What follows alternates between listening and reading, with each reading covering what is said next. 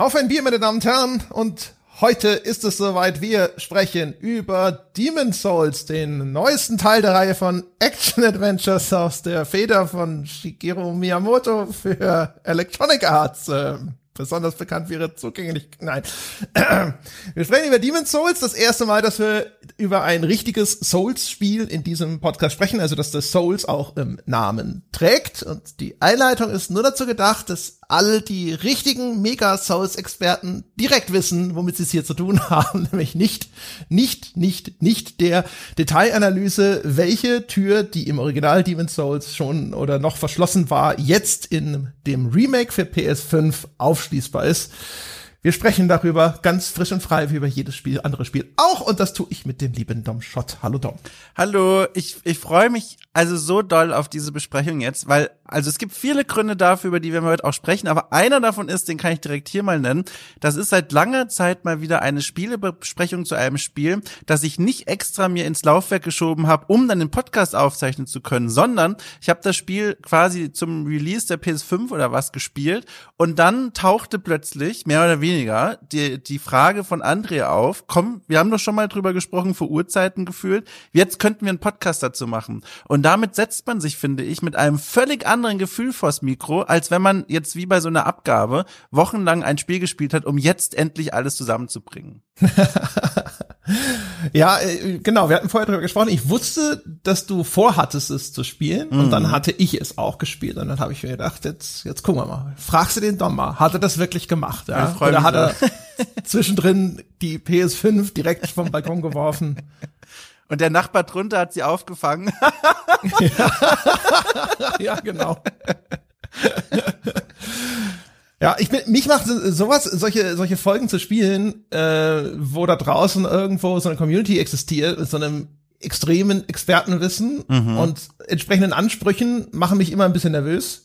Ja. Deswegen sage ich auch immer bei sowas dann gerne inzwischen schon ein bisschen vorher Bescheid. So, na, na das, das wird nicht, ja, das wird nicht diese Art von Podcast. Ich, ich finde, wir, wir, wir machen das, oder du vor allem, da sehr geschickt, dass wir direkt von vornherein sagen, dieses Schwert ist stumpf, was wir heute schwingen. Es ist zwar mächtig und groß, wir haben ja schon durchaus, denke ich mal, Meinungen und Eindrücke dazu, aber wir haben quasi ja schon die Wut rausgenommen aus den Leuten, die sich ärgern werden und sagen, Mensch, ich habe mir eigentlich viereinhalb Stunden Detailanalyse erhofft. Ich glaube, wir machen das ganz richtig.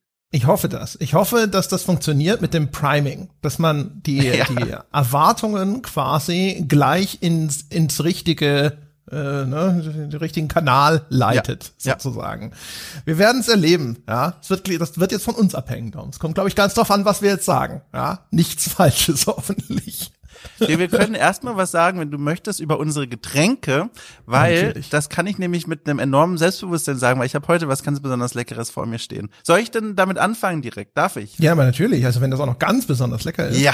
So, pass auf. Also, äh, ich direkt auch wieder Priming, die Enttäuschung. Ich habe hier keinen hochprozentigen Alkohol vor mir stehen. Nein, aber ich habe was anderes. Ich habe mir einen Kaffee gemacht und zwar jetzt kommt's nicht irgendeinen Kaffee, sondern ich bin mittlerweile, nachdem ich die Duftkerzen gefühlt allmählich durch, durchgespielt habe, aber dazu auch gleich mehr, habe ich mir ein neues Konsumgut ausgesucht und das ist der Kaffee, eine alte Leidenschaft, äh, die die jetzt schon länger mich begleitet, aber immer nur auf so einem eigentlich kaufe ich nach Packung Niveau, dass ich schöne Packungen gekauft habe. Und jetzt habe ich mal angefangen, mich etwas näher mit den verschiedenen Geschmackssorten auseinanderzusetzen und habe mir eine, eine Röstung aus Wien bestellt von einem Wiener Kaffeehaus. Ähm, also snobbiger geht es gar nicht. Die Packung ist super langweilig, einfach nur rot und vorne steht in Goldlettern drauf, Spezial irgendwas. Hätte ich so niemals gekauft, aber jetzt bin ich ja Connoisseur, äh, Praktikant quasi in Ausbildung und habe mir die mal zugeführt und diese Tasse steht vor mir. Ich habe schon mal eine Tasse davon getrunken. Ich weiß, wie sie schmeckt und sie ist sehr, sehr lecker. Und alleine das ist schon ein Glücksgefühl zum einen und zum anderen habe ich mir als Ergänzung und jetzt tauchen wir richtig weit ab in meine Welt eine Duftkerze dazu gestellt, die aromatisch zum Wiener Kaffeehaus Kaffee passt und zwar ist es Rosmarin und Seeblatt, nee, Seerose, Rosmarin und Seerose. Ganz toll, äh, von, ich nenne den Hersteller nicht, habe mit dem nichts zu tun, ist auch keine Werbung, aber ich mache es trotzdem nicht. Ist ein großer Duftkerzenhersteller äh, und das passt vom Geruch her so gut zu diesem Wiener Kaffee. Ich bin hier gerade in einem ganz, also in einem ganz tollen Level unterwegs, André, in einem ganz tollen Level. Meine Güte hier, da ist ja, da, ist ja der Snobismus und vielleicht auch der Wohlstand ausgebrochen im Hause Schott, ja. Vor allem äh, Kaffee, da hast du ja auch mal ein günstiges Hobby ausgesucht, sozusagen. Ne? ja, das stimmt, das stimmt. Hab Dieser- neulich mal, ja, Ja. neulich habe ich auch gedacht, also nee, ich muss früher ansetzen. So, mir hat vor Urzeiten hat mir mal je einen Hörer Hörerkaffee geschickt. Und ähm, ich habe leider vergessen, wo der her war. Ich, ich glaub, will immer sagen, Arnolds Kaffeerösterei. Also, also, das waren so k- kleine Probierpackungen. Und äh, ich glaube vier Stück oder sowas. Und ich glaube so die die Hälfte davon war wirklich fantastisch. Also wirklich äh, erheblich besser als das, was hier normalerweise aus der Maschine läuft. Ähm, und da habe ich gedacht so Mensch, da gibt es eine ganze Welt da draußen von Kaffee, die dir bislang verborgen blieb. Äh, Und jetzt hat mir zu Weihnachten der liebe Blade, einer unserer ehemaligen Forenmoderatoren, auch nochmal Kaffee geschenkt, der auch sehr schön ist, den, mit dem aber meine Maschine nicht so gut klarkommt. Ja, der ist vielleicht von der Malung ein bisschen zu fein und so, der ist schon toll, aber die, da- die, die schwemmt den irgendwie immer hoch und da ist Kaffeepulverreste dann im Kaffee und so. Und dann habe ich auch gedacht zwischendrin so, oh, vielleicht, vielleicht musst du da mal, dem musst du doch eilig nachgehen. Und dann habe ich mal geguckt, was kosten denn anständige Kaffeemaschinen, also gerade auch so Vollautomaten. Dann habe ich gedacht, die sind ja bestimmt inzwischen günstig geworden. Das war ein Irrtum. Das war ein ganz, ganz großer Irrtum. Ich habe mal gegoogelt, was wird denn empfohlen auch? Was gilt denn als besonders gut? Und dann wurden die Beträge auf einmal vierstellig und ich so, was? Das kann doch nicht euer Ernst sein. Ja. Und dann habe ich gedacht so, na ja, vielleicht tut's ja auch einfach ein besonders guter Kaffee in der bisherigen Maschine. dann habe ich aber auch da festgestellt so, oh fuck ey, bei den Mengen Kaffee, die wir trinken, es ist alles nicht, nicht darstellbar sozusagen. Ja, da muss der, muss der Budgetreport wieder erstmal überarbeitet werden und wo, wo streichen wir es weg? Ja, bei der, keine Ahnung, Dritt, der Hilfe für Drittländer oder äh, ja, ich, das dachte, ist, ich dachte schon beim, beim Pottbudget und mein, mein Herz begann schon schnell zu schlagen und ich dachte mir, sollte ich genau. heute noch mal ausnutzen? Wer weiß, wann ich denn wieder hier sitzen darf. Sehen Sie, genau, diese Tasse schmeckt ein, ein bisschen Domshot im Abgang. Ja. Ja, aber das ist eben auch, finde ich, das Faszinierende an diesem Kaffeethema, weil es da wieder so viele Variablen und Faktoren gibt, an denen man schrauben kann. Also so ähnlich ja wie beim Bier ja auch irgendwo, wo man auch sagen kann, die Brauung und dann was für eine, ich sag's jetzt einfach mal, Unterart von Bier es ist, ob es ein Pale Ale ist oder was auch immer. Und das gibt's ja hier auch. Und hier hast du ja auch noch die Maschine als Faktor. Ich habe jetzt momentan, und da werden die Leute jetzt wieder entgeistert aufstöhnen, aber ich bin ja noch am Anfang meiner Kaffeeleidenschaft. Ich habe hier einfach eine ganz äh, olle Filterkaffeemaschine stehen für Kaffeepulver aber auch einfach deswegen, weil ich diesen Charme von dieser Filterkaffeemaschine so mag. Die, die ist für mich so ein Sinnbild von so einem, von so einem Journalisten in den Ameri in, im Amerika der 1960er oder so, der dann da sitzt vor seiner Schreibmaschine und da irgendwie so eine, so einer krassen Mafia-Geschichte nachgeht und sich dann mit dieser Filterkaffeemaschine so einen neuen Filterkaffee nachschüttet. Und das ist so ein Charme, den das ausstrahlt. Deswegen habe ich diese Maschine hier noch stehen und ich werde irgendwann umziehen. Ich, ich, es ist einer dieser Pläne, die ich mir für dieses Jahr genommen habe. Und es ist eigentlich eine wahnsinnige Behauptung für das Jahr 2021 selbst und dann nochmal für den Berliner Wohnungsmarkt. Aber wenn mir das gelungen ist, dann werde ich, glaube ich, eine neue Kaffeemaschine mitkaufen. Und ich bin jetzt schon gespannt, was das werden wird. Ja. Wir haben beide Glück, dass Sebastian nicht teilnimmt, um uns jetzt äh, über irgendwelche Brotdom French Presses zu belehren, ja, und der uns dann wieder ins Kaffeemittelalter zurückschicken will, in eine Zeit, als man auch Benzin noch selber pumpen musste. Ich, ich sehe seinen Account online. Ich habe auch das Gefühl, das Bildchen rückt immer näher an unseren Gruppenchat hier gerade ran. er versucht sich hier reinzudrücken. Ja, genau. Wir müssen schnell das Thema wechseln. Deswegen erzähle ich von dem Bier, das ich trinke. Ja. Der liebe Christian hat mir eine Auswahl von sehr exotischen Bieren geschickt. Ich habe sie inzwischen alle durch. Das heißt, jetzt äh, kommen die Wiederholungen im, im, im Bierfernsehen. Ich trinke nämlich wieder das Exotic Mongoso Coconut Bier. Das habe ich beim ersten Mal, das ist halt- das hat diesen sehr etwas künstlichen Kokosnussgeschmack, ne, dieses typische süße Bounty Kokosnuss Aroma, aber und es läuft über. Ah, Gott verdammt. Oh, oh, oh, ja, oh, oh. das tut es wahrscheinlich, weil es beleidigt ist, nach dem, was ich gerade gesagt habe. Dabei ist es ja durchaus ein sympathisches Bier. Ja, es ist ja, es ist ja wirklich, es erfüllt ja quasi alle seine Versprechen. Es ist nämlich exotisch und es schmeckt nach Kokosnuss. Ja, wo, wo kriegt man schon alles, was das Etikett verspricht? Ja. Und das werde ich mir jetzt heute reinschütten. Das habe ich schon mal getrunken, irgendwo zwischen den, so um den Jahreswechsel rum. war das schon mal in einem Podcast zu hören.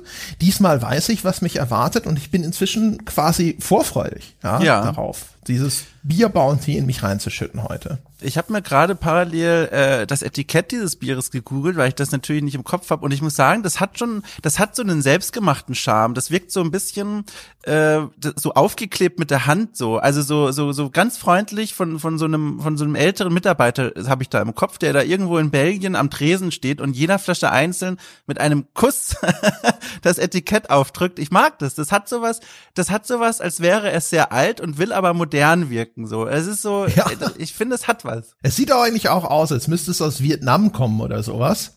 Aber Ja. du hast das schon richtig identifiziert. Es kommt aus Belgien. Also ich habe es abgelesen. Ich habe natürlich hier direkt direkt das Etikett mir in 28-fachen Zoom rangezogen und da steht's irgendwo drauf. Ah, mm, mm, mm. ja doch, jetzt schon hier, wunderbar. Das ist auch noch ein Fairtrade-Bier. Schön. Ja. Hat gleich die Welt auch noch einen Schluck besser gemacht. Wunderbar. Ja, ja, ich, So. hab, ich weiß auch gar nicht, ob mein, wie fair mein Wiener Kaffee tatsächlich gehandelt ist. Das ist eigentlich was, was ich auch immer gerne auf dem auf der Packung stehen habe. Ich muss gerade gestehen, das wischt mich gerade kalt. Äh, hätte ich jetzt an mir vorbeiziehen lassen können, aber nein, ich habe es nochmal schnell zum Thema gemacht. Ja. Und zum zweiten Mal in diesem Podcast wird eilig das Thema gewechselt. Reden wir über Demon's Souls. Ah, das ist das erste Spiel, das ich auf meiner neuen PS5 gespielt habe. mhm. Ist das nicht toll? Ist das nicht ein Großereignis? Das Nee, ist vor allem nicht. ein toller Einstand, finde ich, weil ich meine, also wie man es sehen möchte, zum einen ein toller Einstand, weil da gehst du quasi direkt mal an die äußersten Grenzen der grafischen Belastbarkeit von diesem Gerät aktuell. zum anderen, alles, was du danach spielen wirst, wird nicht mehr so toll aussehen wie dieses Spiel. Ja, also zumindest, wenn ich aus dem aktuellen Angebot jetzt hier Mhm. nochmal schöpfen wollen Richtig. würde. Ja, also ich hoffe, dass das noch nicht die, die Grenze der grafischen Qualität der PS5 widerspiegelt, dass da noch mehr hinten dran kommt. Also das Spiel, das sieht äh, hervorragend aus, aber das liegt nicht unbedingt daran, da, also, naja, in Teilaspekten schon, aber nicht jetzt äh, samt und sonders daran, dass es jetzt irgendwie, dass, dass man das Gefühl hat, so, oh, hier werden jetzt aber technisch ganz neue Maßstäbe gesetzt. Von daher, da hoffe ich, dass da noch mehr hinten dran kommt. Äh, Warum das Spiel trotzdem enorm schön und atmosphärisch ist, ich denke, da werden wir hinterher noch lang und breit drüber sprechen. Ich muss aber gestehen, also so, das war wie erwartet, ehrlich gesagt. Ähm, so, dass ich dann mit der PS5 saß und gespielt mit ihr und habe gedacht so, na, da bist du also. Eine neue Konsole. Fühlt sich ehrlich gesagt nicht groß anders an als die alte Konsole. Der Controller ist ein bisschen schwerer, die Haptik ist ein bisschen netter, aber ansonsten war das alles relativ unspektakulär. Dafür aber das Spiel, ja, das war schon sehr ordentlich, muss ich sagen. Also um mal hier vielleicht uns vorher zu verorten, so unterm Strich fand ich das schon ziemlich geil. Wie ging die das? Also ich finde es sogar noch geil. Ich bin da noch äh, nicht durch. Ich habe schon, also mein Speicherstand sagt, ich kratze an den 35 Spielstunden, die mir da angezeigt werden und bin da wirklich noch lange nicht durch, was jetzt sicherlich nicht alle Menschen da draußen überraschen wird. Aber ich bin auch sehr angetan. Ich muss aber auch sagen, bei meinen Notizen anfertigen habe ich mich immer wieder hin und her gerissen gefühlt zwischen wahnsinnig intensives und tolles Spielerlebnis und zum anderen, oh, ist das Spiel anstrengend. Also das ist nervig und es geht sogar noch einen Schritt weiter nervig, wo ich sagen würde, boah, also eigentlich stellenweise sind mir die Leute irgendwie unsympathisch, die das so hoch feiern und als Gipfel des Game Designs loben. Solche Menschen gibt's ja durchaus. Da komme ich nicht mit. Aber ich muss noch zum Einstieg auch noch sagen, ich hatte eine, eine Startbedingung, die glaube ich mir da sehr, sehr zuteil wurde, weil ich da genau im richtigen Mindset reingegangen bin. Ich habe mir diese neue Konsole ausgepackt äh, die neue PS5 war dann am Installieren des Spiels und während das installiert hat, habe ich einfach nur auf das Dashboard gestarrt und da schaltet die PS5 standardmäßig, mittlerweile kann man es ausmachen, eine Hintergrundmusik ein, die so ein bisschen das Menü lebhafter machen soll. Und zwar nicht von dem Spiel selbst, das muss erst installiert werden, aber so diese klassische einfach PS5 äh, Hauptmenümusik und die hat mich in so einen inneren Monolog geführt, wo ich so angefangen habe, Lebensentscheidungen von mir durchzugehen, weil das ist so eine ganz melancholisch traurige Musik irgendwie. Die hat, finde ich, nichts Lebensbejahendes. Ich werde jetzt gleich Videospiele spielen. Und mit diesem Gefühl bin ich dann auch in das Spiel reingestartet und das hat es mir schon mal auch als Einstieg einfach leichter gemacht, weil ich dann schon direkt in diesem, boah, diese Welt, die zieht ganz schön runter und gut, dass ich schon hier unten bin, war. okay. Ja.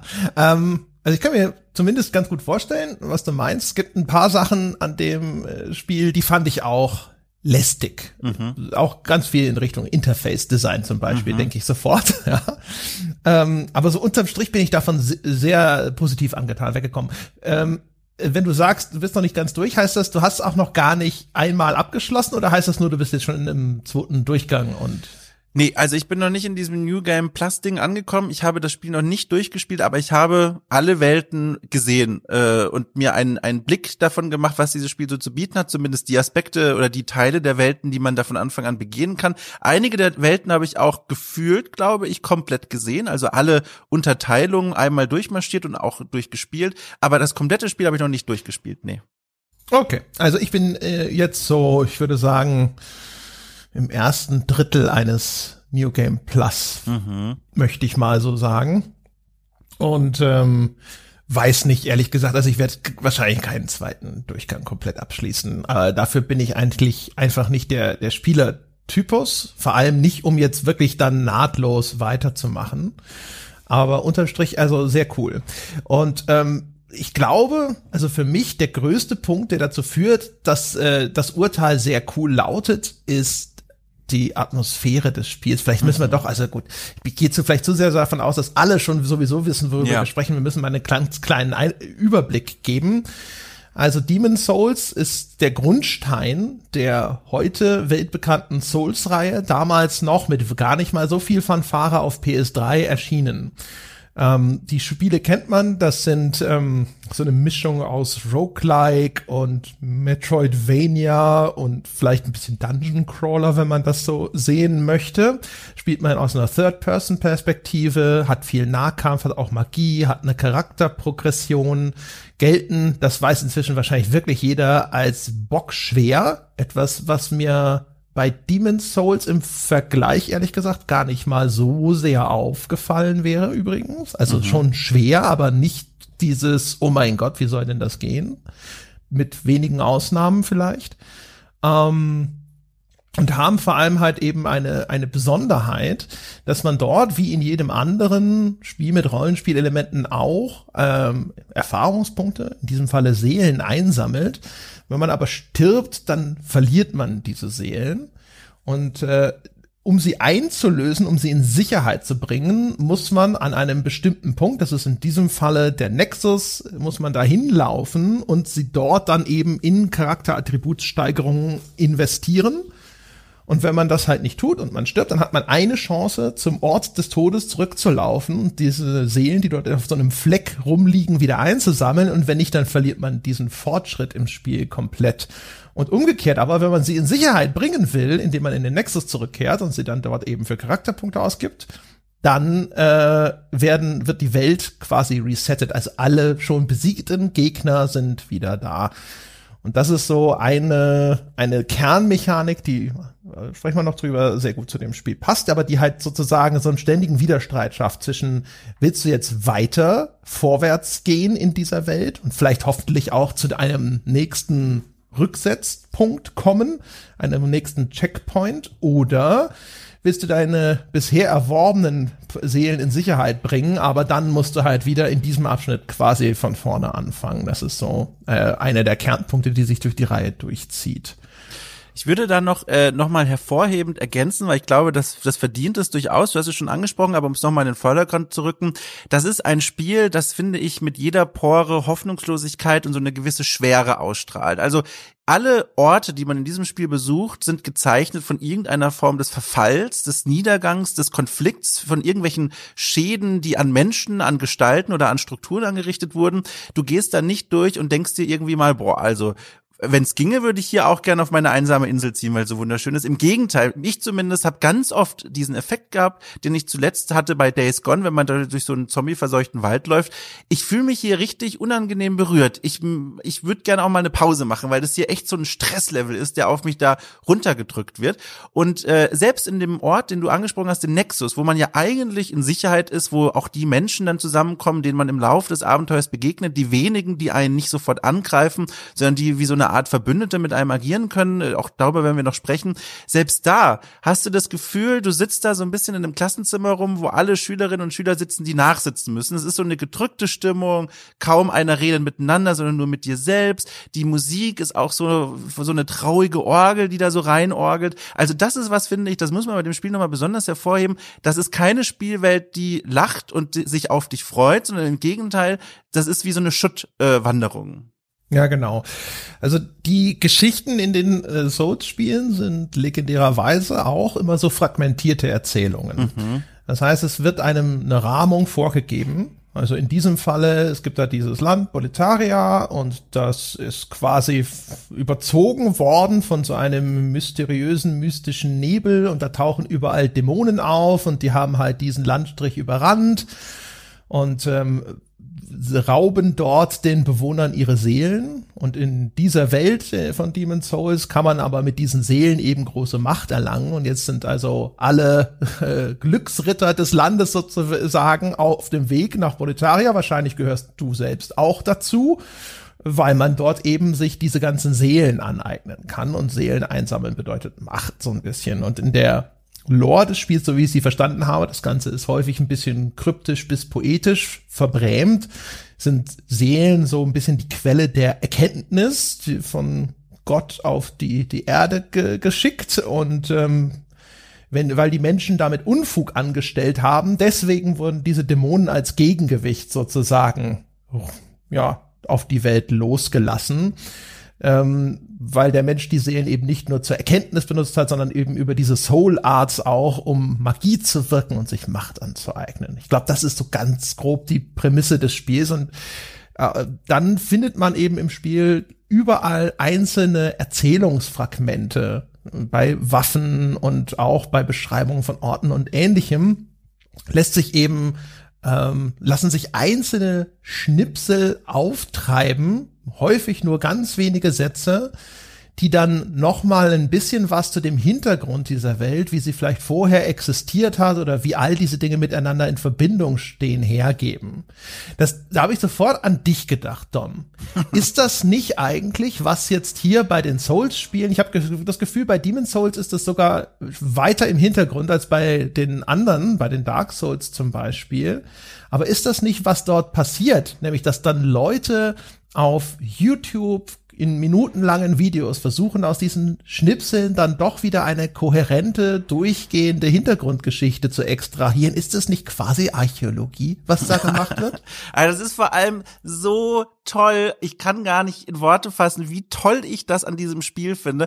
Ganz lange Zeit, du hast es schon beschrieben, ist das Intro, das vor Spielbeginn abläuft. Übrigens, unglaublich finde ich beeindruckend inszeniertes Intro. Ganz dramatische Fantasy-Bildsprache wird da bemüht von großen Wesen, die sich über irgendwelche Landschaften ergießen und Monstern und so weiter. Dieses Intro ist eine ganz lange Zeit die reichhaltigste und wichtigste Informationsquelle, um überhaupt zu verstehen, was abgeht in dieser Welt. Und das ist insofern bemerkenswert, weil wir spielen ja immer noch ein Rollenspiel. Und in einem Rollenspiel ist man es ja eigentlich gewohnt, dass das Worldbuilding an erster Stelle steht und Worldbuilding zementiert sich ganz oft dann auf die Erzählung von Charakteren, auf Codex-Seiten, auf Nebenquests, die ganz viel bliblablub über eine Welt loswerden, damit du ein, eine Vorstellung von dieser Welt formen kannst. Und hier kommst du aus dem Intro, was dir quasi so eine Art Vorgeschichte gibt, in die Welt hinein und hast eigentlich keine Ahnung, was jetzt hier genau passiert ist. Ich zumindest habe ganz lange gerätselt. Und wie du schon beschrieben hast, man erklärt sich dann selbst so allmählich, was hier so Sache ist,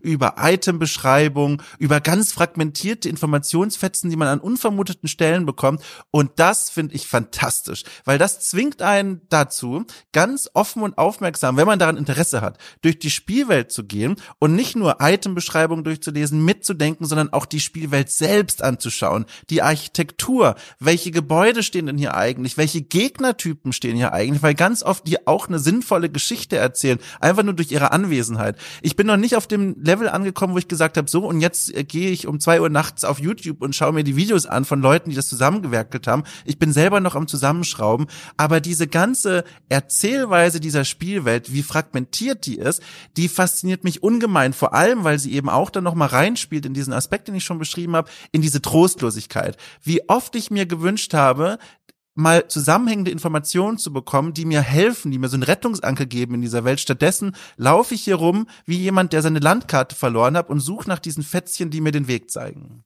Ja, ich fand das besonders befriedigend, glaube ich, weil ich kam eigentlich von der exakten Antithese zu diesem Ansatz, nämlich Cyberpunk. Und Cyberpunk quatscht dich halt zu ohne Ende, ja. Das Cyberpunk ist so ein bisschen wie der Onkel, äh, der äh, beim, keine Ahnung, äh, bei Ostern zu Besuch kommt und der wirklich nicht eine Sekunde Stille ertragen kann und dann jedes Mal eine neue Anekdote erzählen. Ne? Da klingelt überall das Telefon, ja. da ist auf jedem Computer noch mal zwei E-Mails zu finden, da gibt's noch eine Database mit seitenweise Beschreibungstexten zu, was ist diese eine Funktion von dieser Berufsgruppe in dieser Spielwelt und so weiter und so fort. Und dann kommst du bei Demon's Souls an und Demon's Souls ne, zeigt dir halt so ein kurzes Intro mit irgendwelchen riesigen Kreaturen, die so eine Art Leiche irgendwie in ihren Füßchen tragen und äh, wird es die Rede von irgendeinem farblosen Nebel, der sich über das Land ergießt und dass Gott am ersten Tag die Seelen geschaffen hat und am zweiten Tag eben irgendeine unwiderrufbare Vergiftung der Welt oder sonst irgendwas, worum es dann, wo es dann wo um die, die Dämonen geht und sowas und so weiter und so fort. Und dann gehst du rein in die Spiele und das war's. Und danach ist mhm. eigentlich wirklich immer nur Häppchen, kleine Snacks an Storybröckchen angesagt. Und dann sollst du dir eben, wenn du das möchtest, selber zusammenpuzzeln, worum es hier geht, was hier wirklich passiert ist und was da die Zusammenhänge sind. Und du kannst es aber auch einfach lassen. Du kannst auch einfach dich hinstellen und sagen, alles klar, ist eine Welt, die ist von Dämonen überrannt und offensichtlich soll ich die alle platt hauen. The End, ja, fertig. Mhm. Du kannst das auch spielen wie ein Spiel von 1980 und sagen, ja, die fünf Sätze Beschreibungstext in dem kleinen Handbuch meines NES-Spiels sind alles, was es an Story geben wird. Und who cares? Ja. Das war tatsächlich gerade eben jetzt ähm, als Kontrastprogramm war das extrem angenehm, ne, weil ich halt auch so stark aussteuern kann, wie sehr ich da jetzt noch irgendwo nach Story fahnden möchte, indem ich eben auch Beschreibungstexte zu jedem Item in meinem Inventar lese oder eben nicht. Können wir mal kurz darüber sprechen, wie wundertoll, wundertoll, alles klar, Wiener Kaffeehausbräuung. Wenn du diesen Weg gehen willst, gehe ich mit. wie, wie, wundervoll dieser Name Boletaria eigentlich ist. Können wir da mal kurz stehen bleiben? Dieser, dieser Name, also der wirkt schon mal fantastisch. Also das ist der Ort, den man zuallererst in diesem Spiel besucht. Eine der, der, der Regionen oder der Städte in dieser Welt heißt so, ist auch im Intro, wird da ganz prominent genannt. Und also ein Name finde ich, der wunderbar die dir das Gefühl des Spiels vermittelt. Was ich damit meine, ist, wenn man sich das mal anguckt und so ein bisschen durch den Mund kegelt, du hast am Anfang dieses Boah, dieses Gutturale, diese tiefen Vokale, boah, wo du direkt so, wo du so direkt in die Knie gehst, gefühlt, wenn du das aussprichst, und dann nach hinten dieses Ria, dieses Aria, das ist dieses, dieser komplette Gegensatz, den du mit Vokalen erreichen kannst, und beides steckt in diesem Namen drin, und es passt so wunderbar, finde ich, zu diesem Spielerlebnis, diesem ständigen Wechsel aus, du, du bist frustriert, du bist traurig, du bist, du bist in die Knie gegangen, dann zu diesem kleinen Triumphmoment. Und das spiegelt sich für mich alles in diesem Namen wieder, der auf keinen Fall zufällig so gewählt wurde. so muss ich gestehen, habe ich noch nie so drüber nachgedacht, wie die Lautsprache von Boletaria, weil außer in der Beschreibung, wenn ich de, ne, in, in diesen Spielabschnitt einsteige, kommt es nicht weiter sonst groß mir unter die nee also habe ich gar nicht aber finde ich finde ich schön also die die Betrachtungsweise des ganzen ist auf jeden Fall ein netter Name erinnert mich ein bisschen Voll. so an Proletarier von daher ich habe das kaputt. direkt irgendwie, das funktioniert eher auf so einer Assoziationsebene, die aber nicht passt in dem Hin in der ja. Hinsicht. Aber es ist ein schöner Name. Es ist, es hat, ist ein klangvoller Name für ein Königreich einfach. Ja, also es hat auch irgendwie was, das das klingt wie was, für das man ein paar Banner irgendwo mal am Fahnenmast hochziehen kann ich habe ich hab's halt so oft gehört, zum einen, also viel häufiger als das Spiel den Namen wirklich nennt, zum einen, weil ich meiner Freundin immer äh, Referate gehalten habe darüber, was ich gerade in diesem Spiel unternehme und habe ich ganz oft diesen Namen genannt und zum anderen, ganz ehrlich, wenn ich da nachts um halb zwei äh, vor der Konsole sitze, alles ist dunkel, die Kater schlafen neben mir äh, und wissen nicht, was gerade passiert, dann sage ich durchaus mal halblaut zu mir, so und jetzt gehen wir wieder nach Boletaria und dann hört man das und dann kriegt man Gänsehaut. Ach, schön. Ja. Schön, schön, schön. Also für mich ging es halt einfach los mit dem Spieleinstieg. Das Spiel wählt, das glaube ich ist auch bewusst, Boletaria so als seinen Anfangspunkt. Mhm. Ähm, ich vermute, weil es auch möchte, dass der westliche Spieler vielleicht mit dem klassischsten Szenario des Spiels anfängt, ne? weil das ist eigentlich so der klassische Dark Fantasy Einstieg. Das ist wie eine verwunschene Burg, wenn man so möchte. Also wie gesagt, das Land ist ja von Dämonen überrannt, die Menschen wurden ihrer Seelen beraubt. Das heißt also ehemaliges Personal dieser Burg steht dir dann auch als erste Gegnerhorden gegenüber. Das sind diese Soul Staff, das sind also ehemalige Palastwachen und ähnliches, die jetzt ihrer Seelen beraubt, wie so naja, ein bisschen mobilere Zombies da äh, auf dich zurennen. Mhm. Und dann stehst du da auf einer Brücke, wie sich das gehört, ne, auf dem Weg in die Burg. Die Burg, die, die prangt da als so, ne, wie so ein riesiges Bollwerk vor dir. Also die sagt auch wirklich, ich bin eine Burg mit großem B. Und äh, dann musst du dich da jetzt erstmal rein und durchkämpfen. Und ich finde, da, da spielt das Spiel seine Karten schon echt gut aus. Also, weil da sofort für mich erstmal in einem relativ vertrauten Szenario sofort wirksam wird, warum ich das atmosphärisch so geil finde. Ja. Das erste, was ich total bemerkenswert finde daran ist, es gibt keinen übermäßigen Einsatz von Soundtrack, also von Hintergrundmusik, sondern das mhm. ist sehr still. Und das äh, ist für mich ein Riesenbeitrag zu der gewünschten Atmosphäre, nämlich eben diese verwunschene, verlassene Burg. Ne? Wir betreten eine Welt, die offensichtlich irgendwann mal vielleicht in ihrer Blütezeit lebendig gewesen ist, aber die Zeit ist rum. Wir kommen da zu einer Zeit an, da ist das alles schon korrumpiert, kaputt und verlassen. Und dann ist es da still, und wenn du läufst, dann hörst du deine eigenen Schritte mhm. relativ laut hallen, du hörst deinen äh, Recken atmen, du hörst den auch, dass das anstrengend ist, was er da treibt, weil er halt mit schwerer Rüstung da durch die Gegend rennt und dann auch wenn er kämpft. Du hörst die, äh, die Gegner genauso deutlich in dieser Stille. Und das alles, das wirkt schon echt in den ersten paar Spielminuten. Also du hast sofort dieses Gefühl von Verlassenheit, von Einsamkeit, von, im Englischen sagt man ruin, mir fällt gerade nicht das gute deutsche Wort davon ein. Ne? Etwas, das halt quasi ruiniert wurde, um es jetzt mal blöd und wortwörtlich zu übersetzen. Und das schlägt halt sofort durch, finde ich. Ja, da, äh, also gebe ich dir vollkommen recht. Dieser Spieleinstieg in Boletaria, der ist absichtlich mit viel Überlegung gewählt. Dieses Bild, was du da am Anfang hast, dieser dieser Held, der, der dieser riesigen Burg gegenübersteht, das ist so ein direktes Zitat aus aus der urtümlichsten Bildsprache des Fantasy-Genres.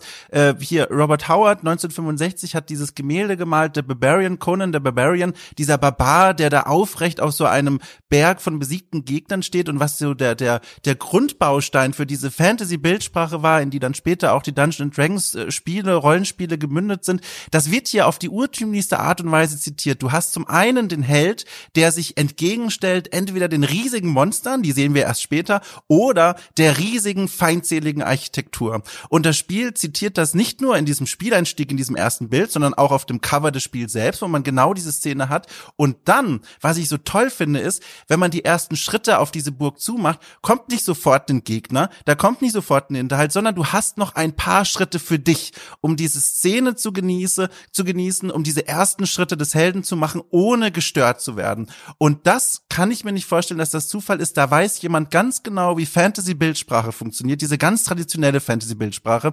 Und die wird hier angewandt. Also hier habe ich mich schon im Kreis gedreht, Kussmünder in alle Richtungen verteilt und gesagt, dieses Spiel habe ich jetzt schon lieb. Ja, ja, ja, genau. Und vor allem aber auch natürlich, ähm, die ganzen klassischen Motive von, sage ich mal, der ich weiß nicht, ob das heute noch überhaupt zählen würde. Ist die High Fantasy noch mhm. vorherrschend im Genre? Weiß ich gar nicht. Aber man kennt typischerweise natürlich wirklich, also, ne, da ist dann der, der wirklich der König, böse oder gut, der über das Land regiert, ne, und da sind die wackeren Ritter und all das. Und aber hier geht's ja quasi um die korrumpierte und zerstörte Variante dieser mhm. klassischen Vision.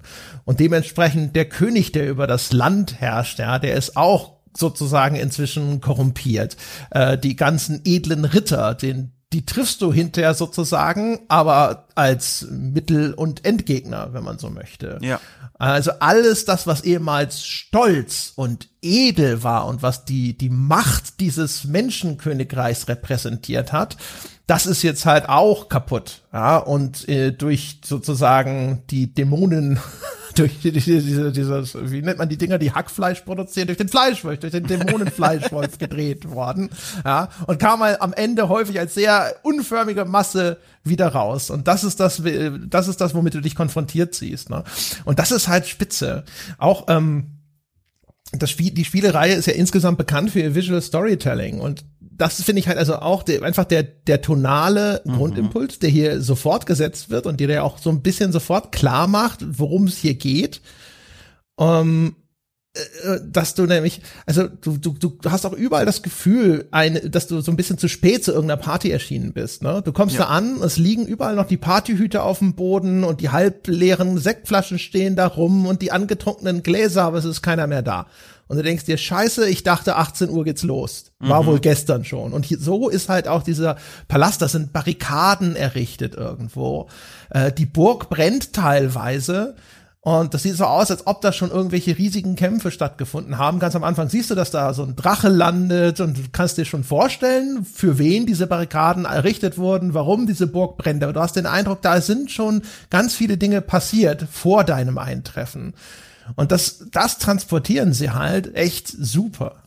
Ja, da gibt's ganz, es ist, finde ich, auch ein ganz, ganz starkes Element, dass du da so reinkommst und dieses Gefühl hast, jetzt möchte ich aber auch verstehen, was hier passiert ist. Und das ist so, finde ich, eine ganz schöne Triebfeder, um sich dann in diese Lore hineindenken zu wollen. Klar, äh, manchen Spielern ist auch einfach egal, die spielen das dann auch, ist ja auch völlig fein so, aber für mich war das dann auch wieder so ein ganz großer Anreiz zu verstehen oder verstehen zu wollen, warum ist es denn hier eigentlich so? Weil vor allem ein paar Dinge ergeben dann in dieser, in dieser eigentlich ganz überlegt äh, ähm, angerichteten Spielwelt, vor allem auch zu Beginn vielleicht vielleicht in Boletaria, wenn wir da mal bleiben, gar nicht so viel Sinn. Und da habe ich bis eben, also bis, bis zu diesem Moment verstehe ich immer noch nicht so ganz, ob das einfach dann Fehler im Design ist oder ob das irgendwas mit der Geschichte zu tun hat. Um mal ein Beispiel kurz zu nennen. Äh, wir haben ja schon ganz kurz angerissen, da stehen natürlich auch Gegner herum, so die ersten Gegner, die einem entgegenlaufen. Das sind noch sehr unbeholfene, zombieartige Kreaturen, die ihre Angriffe deutlich anzeigen, die wenig aushalten, wobei für so einen ersten Gegner auch schon relativ viel. Und dazwischen, also zu diesem Moment dachte ich mir, okay, das das sind scheinbar wohl die Verteidiger dieser Stadt, die dann zu Zombies geworden sind, korruptiert wurden. Aber dazwischen entdecke ich auch immer wieder intakte menschliche Soldaten, die keinen Anschein machen, von irgendeiner dunklen Macht äh, gefangen genommen worden zu sein. Und die stehen manchmal sogar in denselben Levelbereichen herum wie die Zombies. Und da frage ich mich bis jetzt, bis zu diesem Moment immer noch, äh, ist das jetzt dann einfach nur etwas unüberlegt mit dem Einheiten-Salzstreuer über den Level geschüttet oder hat das noch eine Lore-Begründung? Kannst du das auf eine Weise beantworten? Monaten, die spoilerfrei ist für mich. Ich kann dir nur meine Interpretation anbieten. Ich habe das immer so verstanden, dass das quasi unterschiedliche Stadien sind. Ah, weißt du? Mhm. Also, ja. dass diese völlig zombifizierten halt quasi so, weiß ich nicht, 98 Prozent ihrer Seele ja. beraubt wurden. Weil ein bisschen quetscht man ja immer noch raus. Ja. Ich habe immer gedacht so, da kommt aber noch immer ein bisschen Seele raus bei den Soul Staff. So, so ganz leer kann diese Tube noch nicht sein. Stimmt. Ähm, und dass dann halt diejenigen, die noch nicht ganz so entmenschlicht sind, dass das bei denen einfach ein Prozess ist, der in einem früheren Stadium noch steckt. Aber mhm. alle sind sehr wahnsinnig. Also die, die Seelen, wird mir ja im Intro mitgeteilt, sind ja quasi gleichbedeutend mit der Erkenntnis, ja, wenn man so möchte, mit der Vernunft und dementsprechend, je mehr du deiner Seele beraubt wirst, desto irrer und wahnsinniger wirst du. Mhm. Und das finde ich zum Beispiel ist halt auch ein schönes Beispiel dafür, warum das Spiel atmosphärisch so dicht ist. Diese zombifizierten Gegner, die spiegeln das auch in der Art, wie sie sich bewegen und wie sie angreifen, wieder. Ne?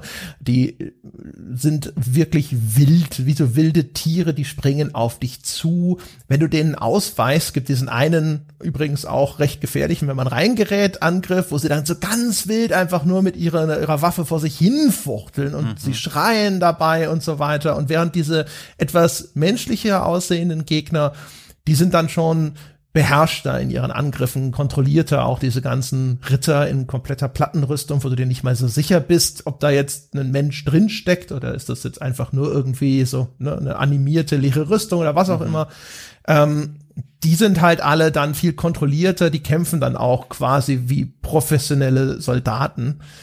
Und ähm, das war für mich so ein bisschen immer auch Ausdruck dessen, wie stark ist dieser Prozess halt fortgeschritten.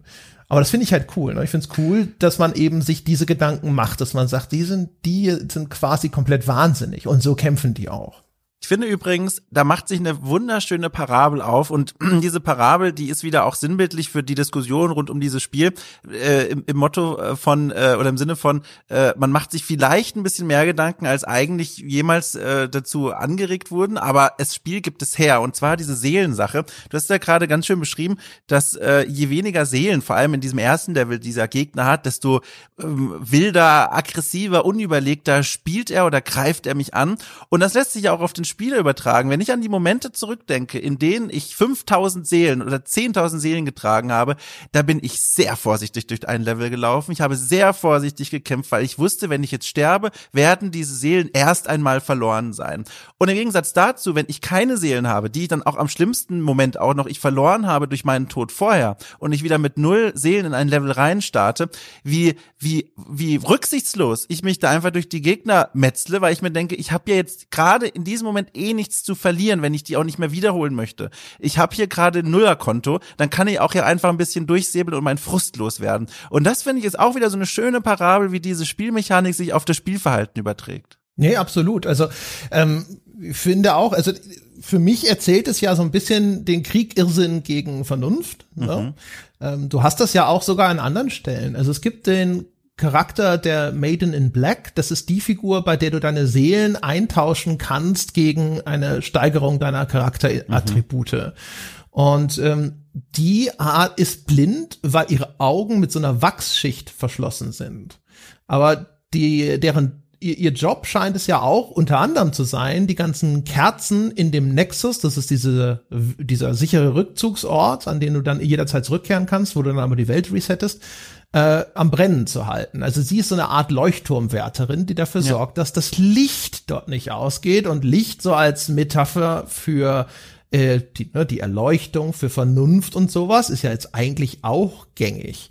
Also ich finde, das zieht sich für mich wie ein roter Faden schon durch und genauso hat ja die Gier nach Macht die Menschen ins Verderben geführt und die eine, eine zentrale Mechanik in dem Spiel äh, betrifft ja eigentlich auch genau diesen Widerstreit. Ja, also mein Gier, meine Gier nach mehr Seelen und nach weiterem Spielfortschritt, die konkurriert mit äh, der Vernunftentscheidung zu sagen, ich kehre jetzt besser zurück und gebe das ab, dann ist es nämlich in Sicherheit gebracht. Ja. Und das fand ich ja schon immer mit einer der faszinierendsten Aspekte von den Souls-Spielen, dass sie quasi äh, ja meine Gier instrumentalisieren für ihre Spielmechanik. Ja, ich sitze da und ich bin jetzt schon relativ weit vorgedrungen in einen Spielabschnitt. Bis zum Ende dieses Abschnitts, meistens äh, durch einen Endgegner verfropft, kann ich aber jetzt nicht wieder einen neuen Archstone, jetzt in diesem Fall sind es diese Archstones, in späteren Spielen sind es dann diese Leuchtfeuer, erreichen, der dann als neuer Rücksetzpunkt fungiert, so dass ich dann nicht meinen bis dahin gewonnenen Fortschritt, indem ich dort Gegner erschlagen habe, verliere, wenn ich die Seelen eintausche. Das heißt also, mhm. ne, dieses ständige Ich ist ja immer so ein, das ganze Spiel ist ja so ein, so ein Push, ne, wie wenn du mit dem Rambock vor dem Tor stehst und immer wieder diesen Baumstamm zurückziehst und gegen das Tor rammen lässt. Und du willst eigentlich immer so lange da dran bleiben, bis das Tor durchbricht. Aber wenn du zu lange stehen bleibst, dann gießen sie dir halt vielleicht doch mal heißes Öl auf die Birne. Und dann musst du halt wissen, wann es Zeit ist, jetzt auch mal den Rückzug anzutreten. Und du darfst halt nicht zu gierig werden in ja. äh, diesen Souls-Spielen. Und äh, das passt alles, finde ich, schon sehr harmonisch in diese Rahmung rein. Muss natürlich aber dazu sagen, der Vorteil von diesen fragmentierten Erzählungen ist halt, dass sie so viele Lücken lassen, dass du halt auch gerne einfach, dass du immer so schön interpretieren kannst, wie es dir in den Kram passt und es dann immer so, ja, ja, nee, nee, das, das stimmt so, ja, genau, genau so. ja, vor allem, das Spiel gibt ja auch zum Glück äh, dankbarerweise genug her, um diese Interpretation leisten zu können. Wenn ich dann andere Spiele denke, die man grob damit vergleichen könnte mit anderen Rollenspielen, da ist die Welt oder sind die Welten immer viel erklärter weiter. Da werden dir Dinge gezeigt und sie auch genauso gemeint. Und hier, das Spiel äh, spricht ja fast nur in Metaphern zu einem und das ist natürlich ganz klug und geschickt gemacht, weil das die Fantasie von jemandem, der da etwas aufmerksamer durchgeht, total gut anregt und gleichzeitig stört die Geschichte auch nicht, wenn man sich wirklich nur auf die Mechaniken konzentrieren will und ich hatte selten ein Spielerlebnis, also wirklich oder selten ein Spiel, das mich so sehr dazu gebracht hat, mit mir selber immer wieder in den Dialog zu gehen. Also wie oft ich vor, vor Abzweigungen stand, vor Monster, äh, vor Monstern, vor Bosskämpfen, vor irgendwelchen unbekannten Wegen und mich selber gefragt habe, Dom, ist es das jetzt gerade wert? Traust du dir das zu, mit der wenigen Gesundheit meinetwegen, die du noch hast, mit den wenigen Tränken, die du noch hast, da durchzugehen? Oder, sei mal ehrlich, wäre es nicht klüger, den Rückzug anzutreten. Und das ist so, finde ich, ein ganz intensiver Austausch mit sich selbst, äh, den ich in vielen Spielen so nicht kenne. Also ganz, also das ist so diese berühmte Sache, die man ja von diesen Gesprächen über die Demon oder die Soul-Spiele allgemein ja kennt, so dieses so, man testet die eigenen Grenzen aus, aber das mal selber so zu erleben, das ist jetzt so das erste Spiel aus diesem ganzen Schaffenskreis von dem Entwicklerteam, das ich so lange jetzt schon am Stück gespielt habe, das ist schon ein intensives Erlebnis, also wirklich krass. Das stimmt, ja, das, äh, das es lehrt einem auch ein bisschen Demut, ja, ja. dass man nicht äh, irgendwie dann in der typischen Selbstüberschätzung sagt, äh, das ist kein Problem, das machen wir alles schon, sondern man steht schon häufig da und denkt sich so, ja, guck mal, das, äh, das wird dir für ein Level abreichen.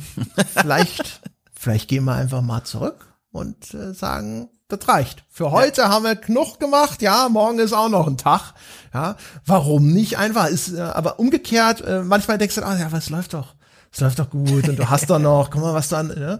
Das ist übrigens, ähm, ja, ich will, das will ich jetzt nicht sagen, sonst biegen wir zu sehr schon in Richtung Gameplay ab. Ich äh, will noch eine Sache zu der Atmosphäre sagen. Aber das ist tatsächlich, das ist tatsächlich schon ein cooles Feature, weil es, es schafft halt auch diese Anspannung. Mhm. Und das passt aber auch so schön. Also die, die Art finde ich auch, ich mag auch, wie mein Held inszeniert ist. Also eine der Stärken, die auch in die Atmosphäre abstrahlt in des Spiels, ist jetzt zum Beispiel ja auch, abhängig von der Ausrüstung, die du angelegt hast, verändert sich das Moveset deiner Figur. Das heißt also, wenn du den jetzt in komplette Plattenrüstung steckst, dann äh, rollt der nicht mehr mit seiner Hechtrolle zum Ausweichen wie der junge Gott durch die Gegend, sondern der müht sich dann so eine Rolle ab wo du wirklich das Gefühl hast, so, oh, ey, wenn ich das noch zweimal mache, dann äh, bleibt er einfach liegen. Er kommt nicht mehr auf die Füße. Das war jetzt schon sehr knapp immer. Das sieht nicht gut aus. Ähm, ja, und ja. das ist, das ist schon sehr cool, weil ich finde halt, es geht ja sehr stark auch eben darum, dass du dieser, ne, du bist ja einer Übermacht gegenüber, zahlenmäßig, aber häufig eben auch in der, in der Kraft, in der Stärke, in den Fähigkeiten. Und ähm, das Spiel versinnbildlicht das, ja, weil dein kleines Männlein dann eben schon häufig ächzt und stöhnt allein unter der Menge an Scheiß, den du ihm zumutest, den er tragen soll. Mhm. Ja. Und eben auch die, die Soundeffekte so beim Zuschlagen und so, das ist schon echt ziemlich gut. Das verstärkt halt sowieso den sowieso vorhandenen äh, Anspannungsbogen nochmal zusätzlich, weil du ja sowieso schon häufig durch diese Welt läufst und Ging dir das auch so? Eigentlich die, die Blockentaste häufig einfach durchgehend gedrückt hältst beim Vorwärtslaufen, weil es könnte ja einer um die Ecke kommen und quasi direkt mit, mit dem Schwert ins Gesicht. Ja, total. Also vor allem zu Spielbeginn, als ich ganz neu angefangen habe zum ersten Mal, da habe ich ja die Taste gar nicht mehr losgelassen, nachdem ich mein erstes Schild in der Hand hatte.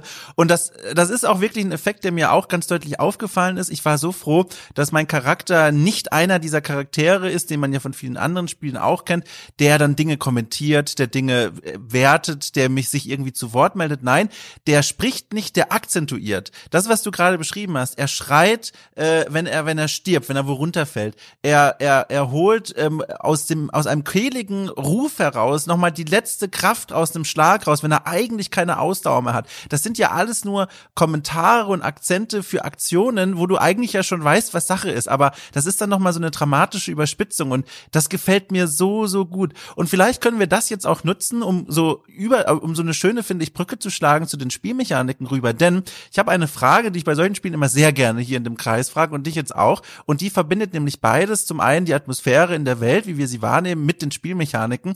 Und zwar, was für einen Charakter hast du denn da gebaut? Als was hast du denn da gespielt? Also äh, Charakterklasse bin ich ja. mit einem Barbaren in das Spiel gestartet. Mhm. Und ähm, das war eigentlich, also ich habe das eher so von den Startwerten abhängig gemacht. Der hat natürlich einen guten Stärke, Startwert.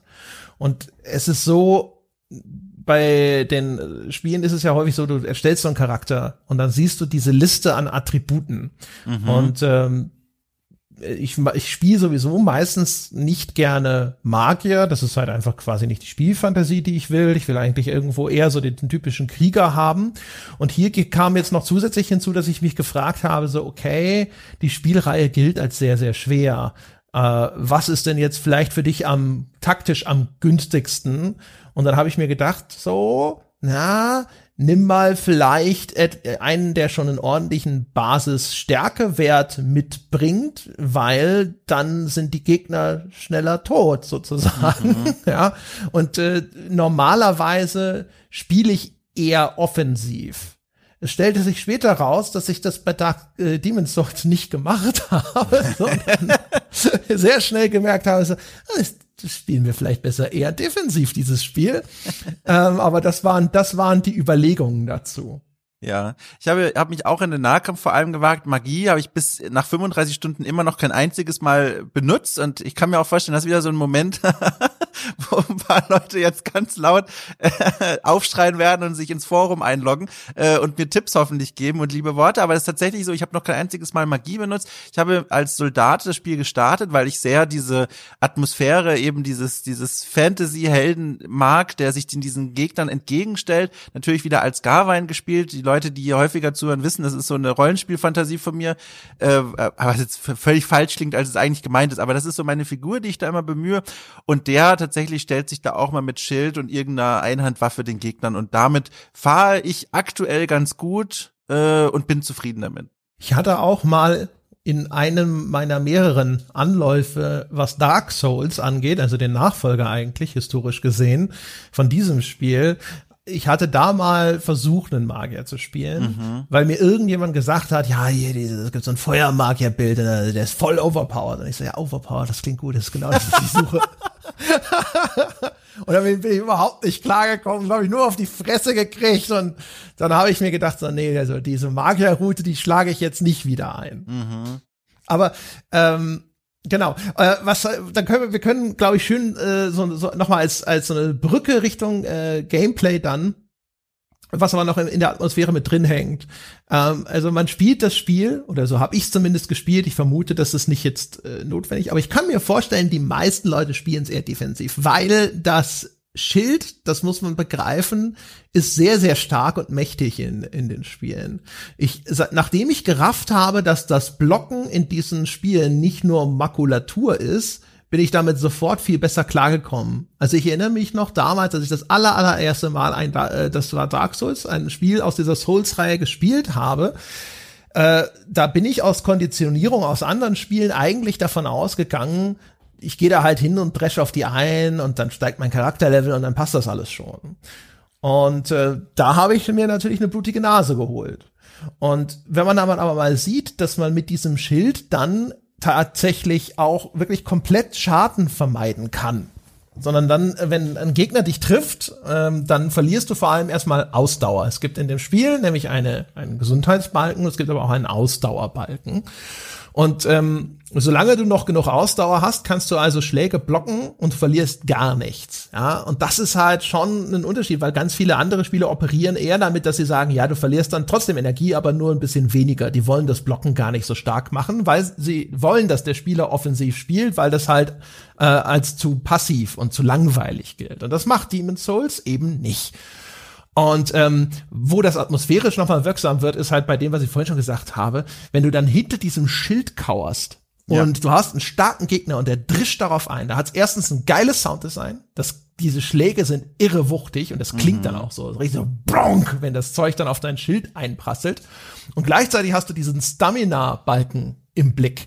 Und äh, die, wie, die, die Ausdauer, die du verlierst, ist abhängig auch von dem Schaden, den so ein Gegner austeilt. Und wenn du dann siehst, dass der nach dem ersten geblockten Schlag irgendwie schon seine ganze Ausdauerleiste fast weggeprügelt hat, dann hast du erstens auch die Information, was mit dir wohl passieren wird, wenn der dich so trifft. Mhm. Und zum Zweiten weißt du auch, oh oh, beim nächsten Schlag geht das mit dem Blocken nicht mehr. Und auch das ist wieder so. Also dieses Gefühl hinter diesem Schild zu hängen, ja. Und das mhm. ist so, mhm. dass, dass dieses diese dünne, vergleichsweise Schicht Metall oder Holz ist das, was dich sozusagen vor dem Unglück schützt. Das ist schon geil. Also, das absurderweise ist das Gefühl von, von Schwäche und Bedrohung ist das, was ich in den, in den Spielen so cool finde. Ja, die bei mir haben auch die Gegner in der Spielwelt immer gesehen, wie es dem Dom gerade vor dem Monitor geht, wie der so drauf ist. Äh, vielfach bin ich äh, mit der Kombination Schild und Speer rumgelaufen, was defensive Premium-Klasse ist, denn da kannst du das Schild sogar hochhalten, während du einhändig mit dem Speer zustößt. Das heißt, du bist maximal geschützt und kannst Angriffe ausführen. Und in dem Moment, in dem ich mich besonders sicher und gut fühlte und da auch gegen Gegner es zu tun hatte, die nicht mehr so mächtig sind gegen mich, habe ich dann in diesen Zweihandmodus gewechselt mit einem Tastendruck, wo dann das Schild einfach auf den Rücken genommen wird und das Speer in beide Hände. Und das war Feedback für die Gegner in der Welt, aber auch immer für mich selbst, so wie ich jetzt gerade aktuelle Bedrohungssituationen wahrnehme. das fand ich immer ganz nett. also, wenn, wenn, der, wenn sie sehen, also, ach, scheiße, er hat das Schild noch nicht mal ah, gezogen. Läuft einfach auf uns zu. Ja, genau, das sind immer ganz schöne Momente. Das sieht nicht gut aus. Ja, das kann ich mir vorstellen. Ich, ich habe so das Gefühl gehabt, so, ey, dieser Ausdauerbalken, der ja jetzt eigentlich jetzt äh, ne, Sand und Sonders unter Spielen jetzt nichts äh, völlig Ungewöhnliches ist oder sowas, der ist schon eine große Stärke von diesem Kampfsystem, mhm. weil der wird halt so äh, cool auch eingesetzt. Ähm, also erstens, dass du eben, du verlierst dann halt Ausdauer beim Blocken. Dadurch kannst du jetzt nicht endlos dich hinter diesem Schild verstecken. Und dann passieren auch so Sachen wie, wenn du äh, aus dem Block rausgehst, dann lädt sich deine Ausdauer ziemlich schnell auf. Äh, während, wenn du weiter den, dieses im Block verharrst, dann ist die Regeneration von Ausdauer sehr, sehr, sehr langsam. Ja. Ja, das heißt dieses, okay, jetzt ist gerade der eine Schlag geblockt, jetzt mal schnell aufhören mit dem Blocken, ja, und oh, lade ich auf, lade ich auf, lade ich auf, ja, lieber Ausdauerbalken, schneller, schneller, schneller, ja, vielleicht auch noch mal einfach ein bisschen zurückgerollt, geflüchtet, ein bisschen rumgelaufen, ja, Distanz zwischen dich und den Gegner bringen, wieder aufladen und dann so, ah, jetzt kann ich wieder sicher blocken, jetzt, jetzt kann ich mich wieder so ein bisschen vortrauen. Ähm, da, aber man alleine darüber kannst du so kleine Mikrostrategien entwickeln, ne? wie du mit Kämpfen umgehst. Das fand ich schon echt äh, interessant. Und das, das macht es ja in vielerlei Hinsicht. Also eben auch zum Beispiel bei der Wahl deiner Ausrüstung, ne? die ja dann auch dafür, da, davon ist ja dann auch teilweise abhängig, wie viel Ausdauer dich bestimmte Dinge kosten. Oder aber auch im Wechselspiel zwischen dem Blocken und dem Angreifen. Mhm. Weil dann schlägt ein Gegner auf dich ein und das zieht dir jetzt vielleicht noch nicht die ganze Ausdauer weg oder sowas. Und dann sitzt du aber da, bist vielleicht mit dem Gegner noch nicht so vertraut, kennst deine Angriffsmuster noch nicht so gut und kauerst jetzt erstmal so hinter deinem Schild. Aber wenn du ihn zu lange deine Ausdauer runter äh, prügeln lässt. Wenn du dann zum Angriff übergehst, ist nicht mehr viel übrig. Das heißt, du kannst nicht mehr sonderlich viele Treffer bei ihm wiederum anbringen, weil dann ist sonst wieder deine Ausdauer erschöpft und dann ist der nächste Schlag viel langsamer, du äh, lässt wieder Zeitfenster offen, wo du eventuell Treffer einstecken könntest und sowas. Und auch allein dieses, dieses Wechselspiel zwischen Defensive und Angriff, das bestimmt wird eben auch über diesen Ausdauerbalken, das ist schon echt interessant, das ist gut gemacht. Vor allem ist das Schild dann auch noch in diesem Wechselspiel implementiert. Es gibt ja die Möglichkeit, mit Schilden zu parieren, also im richtigen Moment diese Taste zu drücken, mit der dann das Schild die, die, die, die Waffe des Gegners wegstößt und öffnet für ein Zeitfenster für deinen eigenen Angriff. Ich muss aber gestehen, das ist nur was, was ich in Videos und Hörensagen von Freunden mitbekommen habe. Mir selbst ist es noch kein einziges Mal bisher gelungen, dieses Timing hinzukriegen. Ja, das Parieren, das ist äh, so ein bisschen, glaube ich, die die die fortgeschrittenen Geschichte. Ich habe das mit meinem Bruder gespielt und mein Bruder ist so ein äh, Souls Crack ja. und der hat mir empfohlen, dass ich das gleich zu Anfang anfangen soll, das Parieren zu üben, damit ich diesen Skill sozusagen mir aneignen kann. Mhm. Ich habe das dann anfangs brav gemacht und dann habe ich aber später festgestellt, dass ich auch ohne gut auskomme und habe sofort wieder eingestellt. Aber das ist so ein Fall äh, von also das Parieren funktioniert halt über das, das Lernen von äh, gegnerischen Angriffsmustern. Äh, also zumindest funktioniert es dann besonders gut, weil der dich dann halt nicht mit irgendeinem unvorhergesehenen Timing überraschen kann. Ähm, und wenn man das aber tatsächlich an einem Gegner bisschen übt, zum Beispiel halt gerade bei denen, die da so am Anfang ne, vor dem Palast von Boletaria da auf den Treppen stehen und sowas, dann kriegst du das schon sehr, sehr gut hin. Es ist auch, auch wieder eigentlich ein cool designtes System, weil die Königsklasse ist es deine, das Parieren so zu timen, dass du so einen Perfect Parry hinkriegst ja. und dann wird der Gegner kurz gestaggert, ne, der stolpert dann sozusagen, der gerät ins Straucheln und dann kannst du einen Gegenangriff ausführen, der funktioniert genauso wie das ebenfalls mögliche Backstabben. Ne? Du kannst also einen Gegner umrunden und die dann in den Rücken fallen. Dafür gibt es so eine Art Finisher-Animation. Bedeutet nicht, dass der dann immer sofort tot ist. Wenn der, wenn du schwach oder eher stark genug ist sozusagen, dann zieht ihm das nur ordentlich Lebensenergie ab, aber es sind sehr mächtige Angriffe. Und diese Riposte, dieser Gegenangriff nach einem erfolgreichen Parry, die funktioniert genauso, sind halt andere Animationen, sehen auch ziemlich geil aus, muss man sagen, es ja. lohnt sich schon, sind auch unterschiedlich je nach Waffengattung und so, also das ist schon äh, ziemlich nett. Aber das, das erfordert halt schon eben ein äh, gehöriges Studium der, der Gegner, wie die sich verhalten, dass du dann halt wirklich raus hast, wann du das drücken musst. Aber was ich auch cool finde daran ist, dass es, ist es nicht so ein komplett binäres System, sondern es gibt noch so einen Zwischenschritt, wo das Spiel sagt, okay, das war nicht rechtzeitig, du kriegst sozusagen nicht die volle Punktzahl hier, André, also der, der wird nicht straucheln und du kannst jetzt keine besonders mächtigen Gegenangriffe landen, aber du kriegst auch nicht den vollen Schaden, ja. weil es war noch nicht komplett scheiße überraschende Abstufung bei so, auch bei so einer Minispielmechanik, die so ganz diesem, diesem, diesem Prinzip folgt von High Risk, High Reward. So, du öffnest deine Deckung, um einen Gegenangriff einzuleiten. Und wenn das klappt, super gut, großer Vorteil. Wenn nicht, das tut dann richtig weh. Ja, genau. Also solche Sachen, die auf dieses äh, wirklich äh, Internalisieren von Angriffsmustern und auch wirklich knappe Zeitfenster aus sind, ich sag mal, wenn es klappt, fühlt sich das schon gut an mhm. und sowas. Aber das ist, das finde ich häufig sehr mühsam. Das ist auch meine Reaktionsgeschwindigkeit nicht mehr hoch genug, um sowas wirklich schnell anzueignen. Ich glaube, ich muss da länger studieren inzwischen als viele andere Spieler, das, äh, die, die, die das halt super. Also mein Bruder, der kann das so. Ne? Mhm. Der spielt so einen Gegner zweimal und dann pariert er den. Und äh, das kann ich zum Beispiel nicht. Das dauert alles bei mir viel länger, deswegen erscheint mir das immer mühsamer. Was mir super gefällt, äh, ist aber, ähm, äh, das ist zumindest jetzt, also bei dem ersten Mal durchspielen und sowas, das geht auch ohne. Und was ich aber sehr schätze, ist immer, wenn die Positionierung in Kämpfen auch eine große Rolle spielt. Ja. Und das ist bei Demon's Souls halt auch so. Also du kannst, also auch abhängig wiederum von deiner Waffengattung und der des Gegners. Also du hast ja schon beschrieben, du kannst ja auch selber mit so einem Speer, dann hast du eine ziemlich große Reichweite. Aber das geht zum Beispiel dann halt auch, also die Waffen haben dann ja auch noch unterschiedliche Angriffsmuster, dann geht's vielleicht gerade nach vorne. Das heißt also, deine Ausrichtung muss schon relativ korrekt sein, damit du dann hinterher auch treffen kannst. Ja, diese ge geschwungenen Waffen, die dann so in einem großen, weiten Bogen geschwungen werden oder sowas, das ist einfacher zu treffen, ohne Lock-on zum Beispiel. Und du kannst halt auch mehrere Gegner gleichzeitig damit viel einfacher erwischen, was halt auch ein Vorteil sein kann. Und äh, diese durch diese Angriffe aus dem Hinterhalt, durch dieses Backstabbing zum Beispiel, ist es super gut, wenn du Gegner geschickt umtänzelst, ja, wenn du die umrundest und diese äh, Angriffsanimation auszulösen, während der du dann auch unverwundbar bist. Das heißt, da kannst du dich sogar, wenn du jetzt, wenn so ein Pulk von Gegner dich zu überwältigen droht, kann dir das auch so ein bisschen noch mal kurz eine Atempause verschaffen, wo du überlegen kannst, in welche Richtung rolle ich denn jetzt am besten weg ähm, du kannst dich wirklich gerade so außerhalb der Reichweite eines Gegners platzieren, Angriffe in die Leere laufen lassen oder eben nach links und rechts so schön weggehen.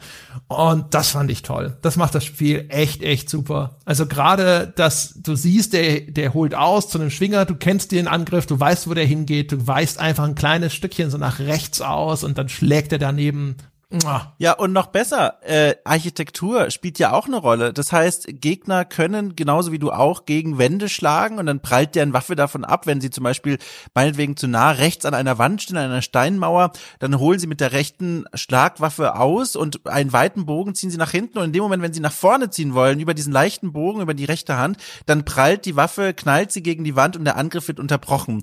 Und das ist was, was du ausnutzen kannst und was ich da, was mein Kussmund-Moment dann war, war, als ich gemerkt gemerkt habe, das nutzt auch, also wenn du klug bist, kannst du diese historischen Strukturen genau dafür ausnutzen, gerade in Boletaria, wo du ja in so einem europäischen Burgensetting bist, da gibt es manchmal so Wendetreppen, die genauso, äh, also äh, ja designt sind wie historische Treppenaufgänge in Burgen. Und die wurden ja mit dem Hintergedanken in der wirklichen Geschichte entworfen, dass Angreifer, die von unten kommen, mit der rechten Hand, den der oben steht, nicht erreichen können, weil in der Mitte die Stütze der Treppe im Weg ist. Und deswegen, dass die Leute, die oben stehen und verteidigen, mit der rechten Hand immer frei ausschwingen können. Und das kannst du in dem Spiel auch ausnutzen. Und das finde ich ganz fantastisch, dass das mit äh, berücksichtigt wird.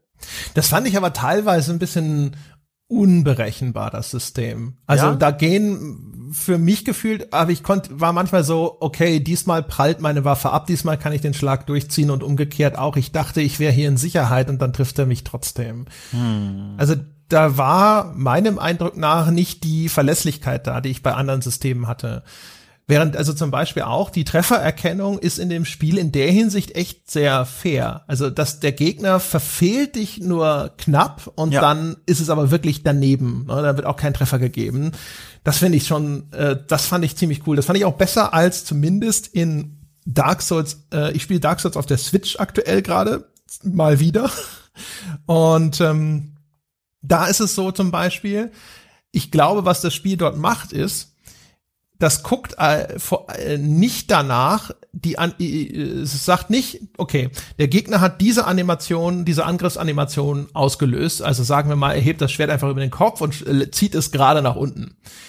Ähm, und dann sagt das Spiel nicht, okay, und jetzt rein physikalisch hat, er- hat er mich getroffen oder nicht, sondern das Spiel sagt so ein bisschen, ähm, in dem Moment, wo das angefangen wurde, stand der André da, hat der André Ausweichen gedrückt. Und wenn der André Ja. nicht Ausweichen gedrückt hat, dann korrigiert es den nach, dann dreht es ihn in der Ausführung dieses Schlags mit mir mit, während ich ausweichen möchte. Und dann trifft er mich trotzdem. Und das macht das Demon's Souls ein ganz kleines bisschen, dieses Nachkorrigieren, aber lange nicht so viel. Und das finde ich viel fairer, weil ich dann einfach auch, durch dem ich nicht ohne, ohne Hechtrolle und ich drücke irgendwie, sondern ich laufe um die rum oder sowas und die schlagen dann trotzdem daneben. Und ich weiß jetzt nicht, ob das eine Eigenheit der Switch-Version von Dark Souls ist oder sowas, aber das, das fand ich hier bei Demon's Souls fairer und das Spiel war dadurch aber auch ein bisschen einfacher. Übrigens auch cool zum Beispiel, um das nochmal aufzugreifen. Auch da spielt dieses ganze System mit dem Blocken wieder rein, weil wenn du blockst, dann bewegst du dich langsamer. Und aber dieses Umkreisen von Gegnern, um zum Beispiel von hinten anzugreifen oder auch nur um einem Schlag auszuweichen, dafür ist es natürlich besser, wenn du schneller und behender bist. Das heißt, dafür ist es besser, aus dem Block rauszugehen. Aber umgekehrt, wenn du es dann doch vermasselst und sie dich treffen, dann kassierst du halt den Schaden. Während wenn du im Block verharrst und du hast noch genug Ausdauer, dann kannst du den halt alles aufsaugen und dir pass deiner Gesundheitsanzeige passiert nichts. Ne? Und all diese Abwägungen, diese kleinen ineinandergreifenden Zahnrädchen in der Mechanik, die machen das so befriedigend, weil halt so, so simple Zweikämpfe dann trotzdem aus ganz vielen so Mikroentscheidungen bestehen, wo du immer wieder denkst, so, okay, das mache ich so, okay, das mache ich so. Oh, da habe ich diesmal diesen Fehler gemacht, das hätte ich anders angehen sollen. Ja, ich hätte, ich habe mich hier zu sehr oder zu lange auf den Block vertraut. Ich dachte, der zweite Schlag, das klappt schon noch und so weiter und so fort. Das ist halt echt, äh, das ist halt cool. Ne? Da, da, ich verstehe auch, dass dann Leute sagen, das spiele ich noch mal und noch mal und noch mal, weil das halt so viele interessante Kleinstentscheidungen in diesen Kämpfen gibt, die dann halt Relevanz haben. Und die Kirsche auf der Proletarier-Torte ist dann der Ragdoll-Effekt, wenn du den Gegner kaputt gehauen hast. Dieser Moment, wo jede Lebenskraft rausgeht aus dem Körper des Gegners und er dann so nach hinten, nach links, nach rechts, so ganz leicht noch von der Richtung beeinflusst, mit der du da ihn niedergestreckt hast, wegfliegt. Und das finde ich ist auch einfach ein Effekt. Ragdoll-Effekt geht immer. Also wie dieser Körper da rumfliegt und so ein bisschen was von seinem Gewicht verliert, aber gerade in diesem Remake nicht so sehr, dass es lächerlich wirkt. Das ist schon cool. Das ist auch ein großer Teil der Befriedigung, finde ich. Am schönsten ist, wenn sie dann noch in irgendeinen Tisch oder ein Fass reinfallen. Ja, oder in deinen. Fuß und dann so hängen bleiben. Das ist auch immer gut. Das da ist so zwar mit? ein bisschen albern, ja. ähm, äh, aber das ist schon cool. Sowieso ganz, also das auch, ja, das ist jetzt nicht hier super herausragend, aber es ist schon ganz clever, wie sie diese wenigen zerstörbaren Elemente in der Spielwelt verteilen, damit die nicht so statisch wirkt. Du hast da diese Fässer und diese Tische und am Anfang denkst du aus Gewohnheit noch, na, ich hau diese ganzen Fässer kaputt, da kommt bestimmt hinterher irgendwelche Items raus. Und eigentlich zu, weiß ich nicht, wahrscheinlich 99 Prozent, nee, da ist nichts drin. Das ist nicht wie in Zelda, damit du da Rubine findest, sondern es ist eigentlich auch nur wieder dazu da, um diese Spielwelt nochmal so ein bisschen was mitzugeben, dass sie noch glaubwürdiger macht. Ne? Da sind äh, Dinge, die kaputt gehen. Genauso wie ja auch immer wieder so kleine Skriptsequenzen eingebaut sind. Dann rollt irgendwo ein riesiger Stein runter als Falle, aber der sch durchschlägt dann irgendwo eine Barrikade und dann ist da auf einmal wieder ein Weg frei. Ja, ich finde, das zählt auch wieder so ein bisschen auf dieses Trostlosigkeitskonto drauf, was das Gefühl angeht, nämlich was bei mir zumindest immer ganz stark der Eindruck war, auch nachdem ich das schon längst verstanden habe, dass in Kisten und so nichts drinnen zu sein scheint, du machst ja dann doch. Und auch wenn du halt einfach nur gerade denkst, na gut, dann treffe ich wenigstens hier mal was, ohne frustriert zu sein, dann hau ich auf diese Kiste drauf. Und dann ist da halt nichts drin und dann aktiviert sich deine Spielerfahrung der letzten 25 Jahre und sagt, boah, schon eine kleine Enttäuschung, obwohl du es besser weißt. Und auch das äh, zahlt bei mir zumindest immer noch so ein bisschen obendrauf auf dieses Gefühl von, boah, also hier ist es, fühlst du dich echt nicht willkommen, ey, hier kriegst du ja nichts geschenkt, nicht mal so ein Trank oder sowas. ich finde, ich finde erstens die Physik der zerbrechenden Fässer und so schon sehr befriedigend. Ja. Aber ich stehe ja auch auf Physikeffekte äh, in Spielen. Ähm, was jetzt nichts mit der Zerstörung zu tun hat an sich, aber was halt cool ist auch und auch in den Kämpfen wirksam wird, ist, das Gefühl hat halt dieses gute Gefühl von Physis dann, ne? also mhm. die Schwere. Wenn du eine Waffe ausgerüstet hast, wo du dich eh schon fragst, wer die überhaupt hochheben kann, kannst du dir aber auch sicher sein, dass das dann auch so aussieht, wenn er die schwingt. Mhm. Also äh, gibt ja sogar auch welche, wo du dann die Anforderungen der an Attribute noch nicht erfüllst, die werden dann auch entsprechend geschwungen, aber du hast dann halt hier irgendwie so keine Ahnung, die die Super Axt oder sonst irgendwas und dann wird das aber wirklich so äh, ne? und es dauert dann auch ewig in der Ausführung was dann wieder andere Ansprüche auch in, äh, an dich als Spieler stellt, wenn du sowas im Kampf gebrauchen willst. Ja. Weil ich hatte die meiste Zeit hinter so einem Scimitar. Und das ist ein vergleichsweise so, so die Mittelklasse des Schwertes, ne, der schlägt damit relativ schnell zu. Und es gibt also sehr viele Gegner, wo ich tatsächlich sie, äh, im Englischen sagt man beat you to the punch, also wo ich, selbst wenn ich mit meiner Ausführung erst in dem Moment starte, wo ich, äh, wo, wo der loslegt, wo der seinen Angriff schon eingeleitet hat, wo ich ihn also einfach reaktiv lese und sehe, der startet jetzt einen Angriff, dann bin ich trotzdem schneller. Und dann mhm. treffe ich den trotzdem. Und weil das jetzt, wenn es nicht ein besonders dicker Gegner ist, unterbreche ich damit seinen Angriff. Das heißt, ich brauche nicht mal blocken. Ich drücke einfach noch und ich weiß, ich bin einen Ticken schneller als der und dann ist der weg. Und das kann ich mit so einer schweren Waffe nicht mehr machen, sondern da muss ich dann eigentlich so eine halbe Sekunde vor ihm schon meinen Angriff ausgelöst haben, damit der rechtzeitig ankommt, weil sonst geschieht mir das Gleiche, was ich eben beschrieben habe, selber. Dann ist der schneller, trifft mich, unterbricht am Ende noch meinen Angriff und so. Und, mhm. oder ich nehme zumindest Schaden mit. Und das ist halt auch, das finde ich cool. Also das finde ich doppelt cool, weil es äh, erstens die unterschiedlichen Waffen in ihrer Handhabung nochmal unterschiedlich macht, ne? zusätzlich zu, was haben sie denn für eine Reichweite, welchen Bogen, ne? Welche, welchen Bereich deckt dieses Moveset ab, sondern auch noch, was ist denn die Ausführungsgeschwindigkeit? Wo kann ich die denn einsetzen? Was bei Demon's Souls gefühlt nicht so stark war wie in Dark Souls, ist dann tatsächlich die Abwägung, für welchen Gegner ist denn welche Waffe am besten?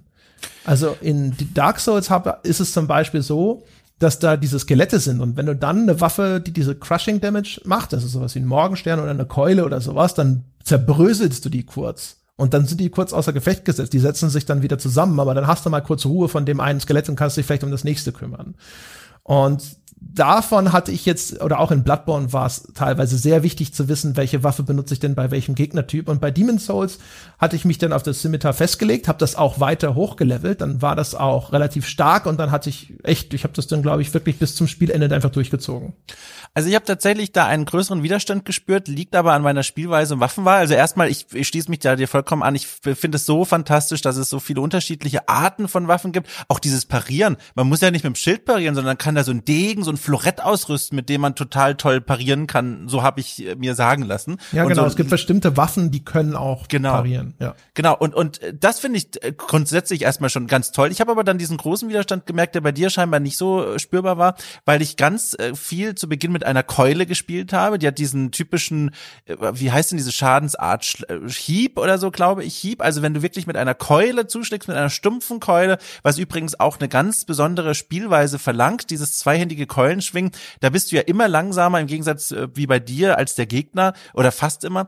Und da ist die große Kunst, die Abstände so einzuschätzen, dass du im Idealfall äh, den, zum Schwung ausholst, während der Gegner in der Angriffsbewegung nach vorne ist und er außerhalb deiner Reichweite ist, aber durch diese Vorwärtsbewegung in deine Angriffsbewegung reingeht. Und das ist so eine Art von Timing und Distanzeinschätzung, die, die mich total fasziniert hat. Habe ich ganz lang mit Keule gespielt und dann kam ich in diesen Level rein, wo diese Mineure sind, diese, diese komischen Ork, entfernt orkartigen Wesen, die unter der Erde mit solchen ja, die Bergarbeiter äh, solchen, meinst du? Ja, genau, die, die Bergarbeiter. So Spitzhacken äh, genau, genau. Ja. genau, die mit Spitzhacken da rumarbeiten und da, die äh, lassen sich von der Keule überhaupt nicht beeindrucken. Die sind nämlich anfällig gegen Stichschaden und meine Keule macht keinen Stichschaden und das habe ich da richtig schmerzhaft gemerkt. Ich kam da kaum durch und musste komplett mein Mindset und mein Waffeninventar ändern, um da durchzukommen. Also das war schon für mich so eine so ein Moment des Ausbremsens, wo ich gemerkt habe, okay, das ist aber auch ganz nett, weil ich jetzt hier ein bisschen gezwungen werde, mal meine Taktik ein bisschen zu ändern. ja, siehst du, die, ich habe schon gemerkt, dass die erstaunlich viel einstecken können, aber die waren halt einfach zu einfach. Ich habe da einfach nur länger drauf geprügelt und dann sind die umgefallen. Ja, da war für mich keine Chance mit der Keule. Das hat gar nicht okay. geklappt. Ja, die haben halt bei mir, die waren nicht Problem genug, um Strategiewechsel zu zeitigen, mhm. sondern die waren so, jetzt wo du es sagst, hab ich, da fällt mir auch ein, dachte auch so, Mensch, auf, dafür, dass das so leichte Pillepalle-Gegner sind, muss ich da ganz schön lange drauf rumdreschen. Naja, ja. muss wohl so sein, genauso wie bei diesen riesen Lavawürmern. Egal. Mhm ja, ist ja kein Problem. Du, du, du schaffst die ja und das ist ja eh ein Spiel, das gewisserweise halt dieses etwas langsame Pacing von dir einfordert, ne? auch das vorsichtige Vorrücken, gerne auch äh, das sorgsame Pullen von Gegnern. Also das, mhm. da du siehst die schon auf Distanz, da stehen sie. Äh, wahrscheinlich, also das, das Beispiel, wo ich es am meisten gemacht habe, es gibt ähm, in dem Bolletarian Palace, ich glaube auf dem Weg zum dritten Archstone, da stehen vier von diesen roten Rittern auf einer Treppe. Die Treppe führt direkt zu dem nächsten Archstone. Mhm. Ähm, und könnte auch schon der vierte, ich glaube, es ist der dritte, egal. Auf jeden Fall. Und die drei gleichzeitig, als ich da hingekommen bin, das erste Mal, die haben mir so dermaßen, haben sie mir die Leviten gelesen. Ja, ja, ja, ja, ja, ja, da wurde der Hosenboden aber sehr stramm gezogen. Und dann habe ich halt echt immer so, ja, so alle Gegner davor abgeräumt und dann so wirklich so millimeterweise so, na, kommt der erste? Na, kommt der erste? Habe immer versucht, dass ich da irgendwie und das hat, das ist mir nicht so richtig gelungen, aber dann habe ich sie halt alle drei kommen lassen, bin vor ihnen weggelaufen, ja, wie ein Hase und dann drehten nach und nach welche von denen ab und dann war nur noch einer über und ich so, ha, mein Freund, jetzt Jetzt, ja, jetzt unterhalten wir uns. Jetzt, wo deine Freunde weg sind. Mano a mano, ne? Nicht hier so diese, diese Bully-Taktik hier mit Gruppen und sowas. Und das, das hat dann zum Erfolg geführt, dass ich da ist mir dann der Durchbruch gelungen. Während vorher, als ich dann da, meine Güte, das ist aber auch, dass das Coole an dem Spiel ist halt wirklich, ähm, dass dieses Dazulernen, das ist dann halt, dann hinterher ist das ein Gefühl sehr großer Befriedigung. Das erste Mal, das erste Mal diesem blöden roten Ritter begegnet, der da hinten, mhm. äh, ne, dass diese kleine Brücke, wo der dir entgegenkommt. Und da habe ich auch gedacht, so, boah, die dumme Sau. Und jetzt inzwischen, dann laufe ich da hin und denke mir so, ah, es wird kein guter Tag für dich, mein Freund da. Weil jetzt, da bin ich auch, das ist, ab und zu gibt es so Stellen in dem Spiel, da bist du halt einfach zu blöd. Dann bist du in einer Tour am Scheitern. Äh, weil du irgendwie ständig, ständig nicht nachdenkst, ehrlich gesagt. Ich glaube, es ist einer dieser Fälle gewesen, wo es auch immer knapp war und ich nur gedacht habe, so ja, okay, da habe ich jetzt nur Pech gehabt, nächstes Mal klappt das. Und dann wieder auf die Fresse gekriegt und wieder auf die Fresse gekriegt, ja, und bis, bis irgendwann mal der Punkt erreicht ist, wo du denkst so, jetzt guck dir doch mal an, was er wirklich macht. Mhm. Und dann überleg dir doch mal, wie du das wirklich sinnvoll angehen kannst. Und wenn du es dann aber einmal weißt oder sowas, inzwischen stehst du halt da und denkst dir so, ah ja, jetzt kommt der Angriff, hihi, ah, daneben, da sowas, ah, das ist aber schlecht gelaufen. Willst du noch mal kommen? Du, einer ist noch umsonst. Das ist ja, schön dann. Die, dieses Motiv des, des Lernens, des Besserwerdens, des Fortschritts, das ist eins, das mich auch ganz viel durch dieses Spiel getragen hat.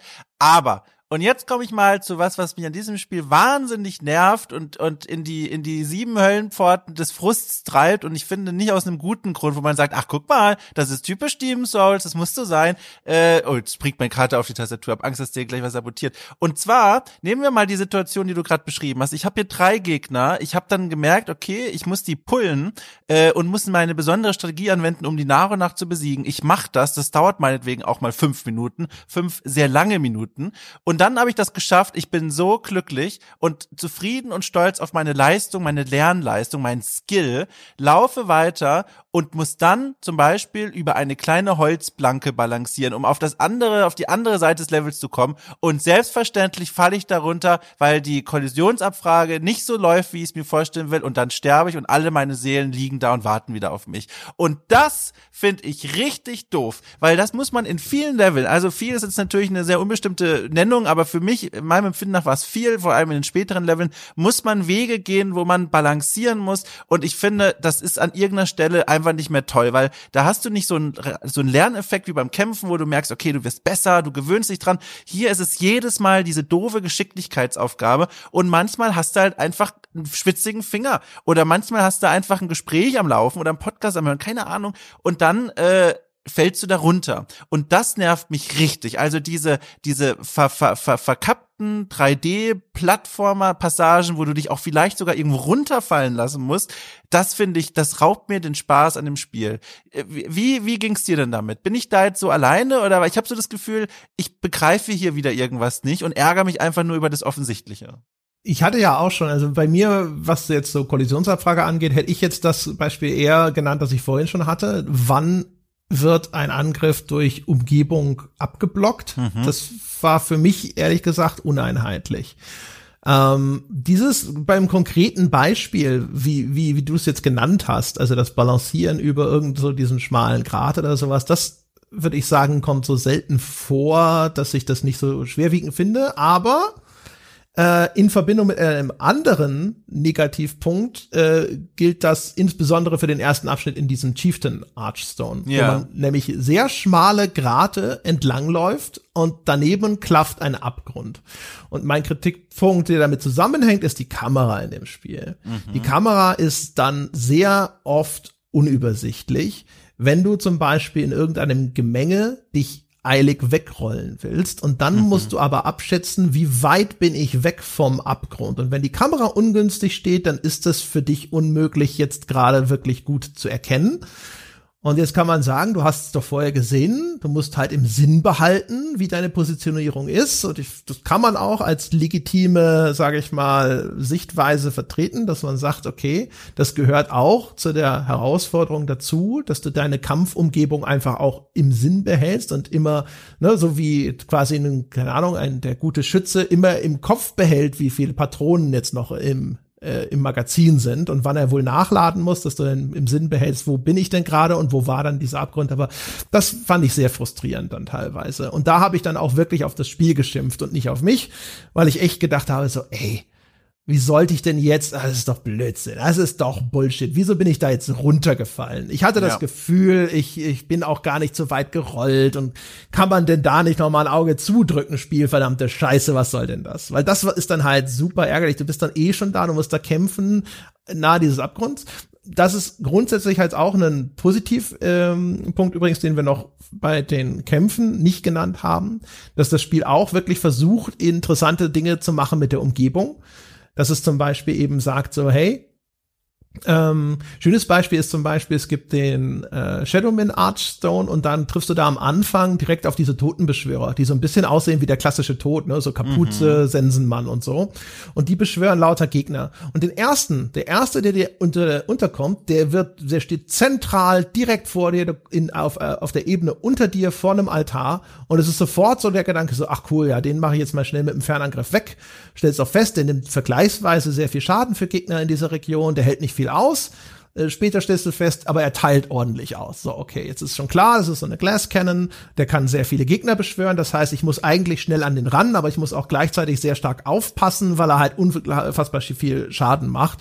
Äh, interessantes Gegnerdesign. Ne? Das Spiel macht auch in der Hinsicht sehr vieles richtig, indem es eben sehr viele unterschiedliche Gegner dir präsentiert, die aber nicht nur, ich sehe jetzt anders aus, sind, sondern die eigene äh, Herausforderungen mit sich bringen. Und schon den zweiten Gegner dieses Typus, den versteckt das Spiel dann. Der beschwört fleißig irgendwelche Viecher, der steht aber einfach in so einer dunklen Ecke. Und der rührt sich auch nicht vom Fleck, die dumme Sau. Mhm. Selbst wenn du direkt neben ihm stehst schon. Da ist so eine kleine Aussichtsplattform, wo du auch in ein tieferes Areal, wo später ein äh, Bosskampf stattfindet, runterschauen kannst. Und er macht nichts. Und bis du ihn halt dann, dann angreifst und dann musst du wieder aufpassen. Und das dritte Mal, wo er kommt, da ist er in, am Ende eines sehr langen, engen Ganges, wo dann auch diese Spawns, die er beschwört, auf dich zukommen und ist dann direkt hinter der Biegung einer Kurve. Und da habe ich auch gedacht, so Mensch, das ist ein super Beispiel dafür, wie auch die Platzierung von Gegnern, wenn sie mit Bedacht geschieht, echt das Spiel interessanter machen kann. Und man sieht wieder so vor dem geistigen Auge auch eben die Hand des Designers runtergreifen und sagen, siehst du, guck mal, der erste ist dafür da, dass du diese Typus kennenlernst, der ist neu für dich, der ist offensichtlich platziert, der ist sofort sichtbar. Das nächste Mal äh, verstecke ich den mal und dann musst du trotzdem mit diesen ganzen Nebeneffekten sozusagen klarkommen. Und beim dritten Mal verstecke ich ihn auch und zwar aber in einer Position, wo er der sofort brandgefährlich wird, wenn du unbedacht um diese Kurve gehst, ja. Das ist halt alles dann ziemlich, ziemlich cool. Ja. Das war also aber nur der Nachsatz zur, zur, zur, zum Combat, also zum Kampfdesign. Ja, ja, ja. Also diese, diese Platzierung der Gegner, das habe ich auch, aber genau wie du es beschrieben hast, auch diese Hand des Designers, da steht ja manchmal ein Gegner, wenn du eine Treppe hochgehst, direkt links um die Ecke, die du unmöglich sehen kannst. Du wirst immer getroffen, außer du weißt es, weil dann gehst du dahin mit erhobenem Schild und dann machst du das klar. Das sind so Momente, wo ich dann auch wirklich denke, da zwinkert mir gerade jemand aus dem Entwicklerteam zu, das ist nett. Aber ich bleibe dabei, äh, diese Sachen mit dem Gelände Müll, das ist einfach Blödsinn. Also dieses, das ist auch nichts, was mehr, finde ich, in diese Heldenfantasie reinpasst, wo du da auf diese doofen äh, Klippenvorsprünge manchmal springen musst, um runterzugehen, dann verschätzt du dich in Entfernung. Oder manchmal auch gemein, wenn du wo runterspringen musst, sieht es so aus, als könntest du da landen und du hast deine 6000 Seelen und alle sagen dir, mach's nicht, wir wollen bei dir bleiben und du guckst da und dann denkst du, ja, aber es sieht so aus, es könnte klappen. Und dann denkst du dir, ach komm, ich werde mich schon nicht so ärgern. Du springst runter, du stirbst und hörst dieses schlimme Soundeffekt und ach, das ist so, also diese, also diese runterspringen Sachen, also das ist wirklich was, das werde ich nicht mehr schätzen lernen können. Das ist wirklich schlimm einfach. Also, wie gesagt, da bin ich gar nicht mal anderer Meinung per se, aber es ist mir, glaube ich, höchstens ein oder zweimal passiert zum Beispiel, Boah. dass ich mich wie du verschätzt habe und dachte, ach, da kann ich doch runterspringen. Und dann das Spiel so, nee, hier nicht, da vorne ja, aber hier nicht. Und ich gedacht habe so, das sah jetzt aber nicht aus, als wäre es so viel tiefer gewesen. Ja, eben, ja.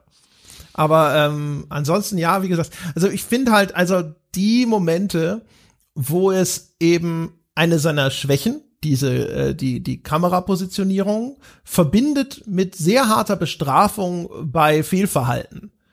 Das ist das, wo ich sage, das finde ich dann halt einfach nicht gut designt. Da war man sich der Schwäche der Kamera offensichtlich entweder nicht bewusst oder es war einem egal und man hat gesagt, ich mache das trotzdem.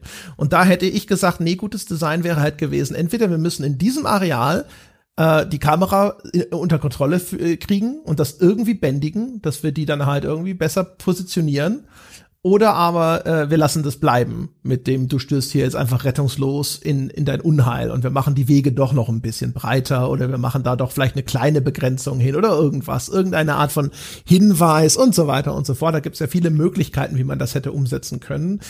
Und da ist es dann halt mir zu gnadenlos, weil ich sitze ja auch immer da bei solchen Spielen und sage, ich finde es völlig okay zu sagen, dass ich bin ein anspruchsvolles Spiel und ich verzeihe dir nicht viele Fehler, mhm. aber umgekehrt, wenn du sowas machst, wenn du quasi eine sehr geringe Fehlertoleranz in dein Spiel einbaust, dann erwarte ich halt umso mehr Perfektion in deiner Ausführung, Exakt, damit ja. du mich nicht frustrierst und an der Stelle löst es das nicht ein.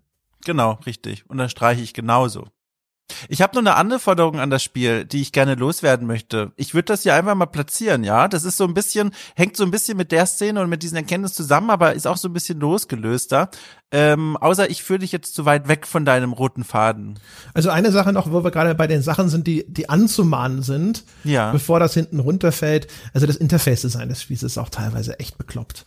Also es macht dieses typische Zeug, was gerne schlechte Interface-Designs mit sich bringen, mit äh, du kannst es nicht immer mit der gleichen Taste wieder schließen und solche Geschichten, wo du denkst, mhm. hä?